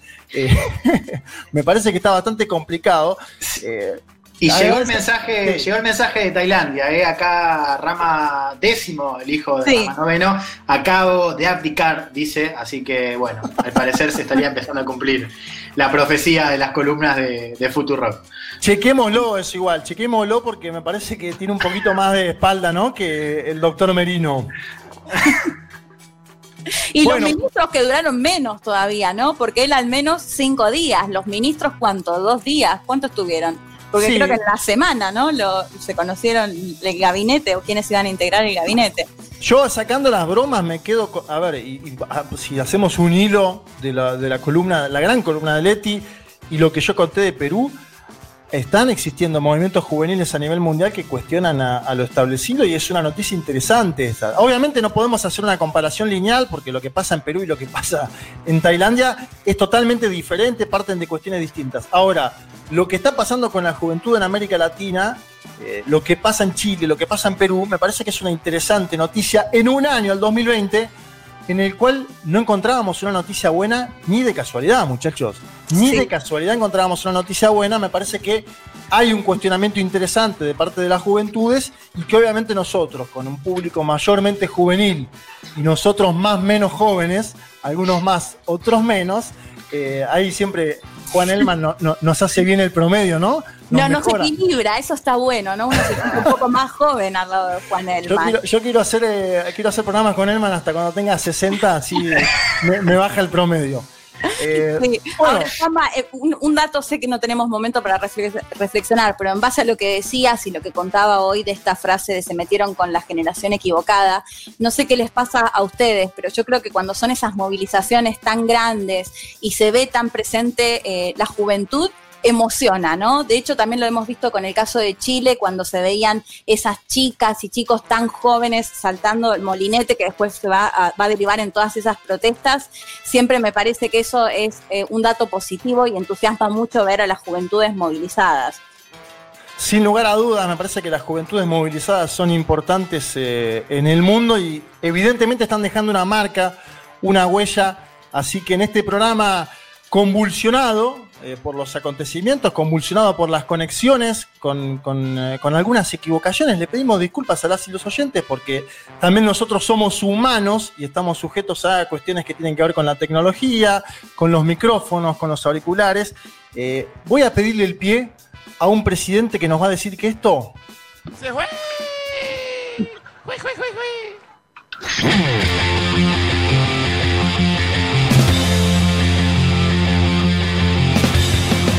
Eh, señoras y señores, eh, muchas tardes y buenas gracias.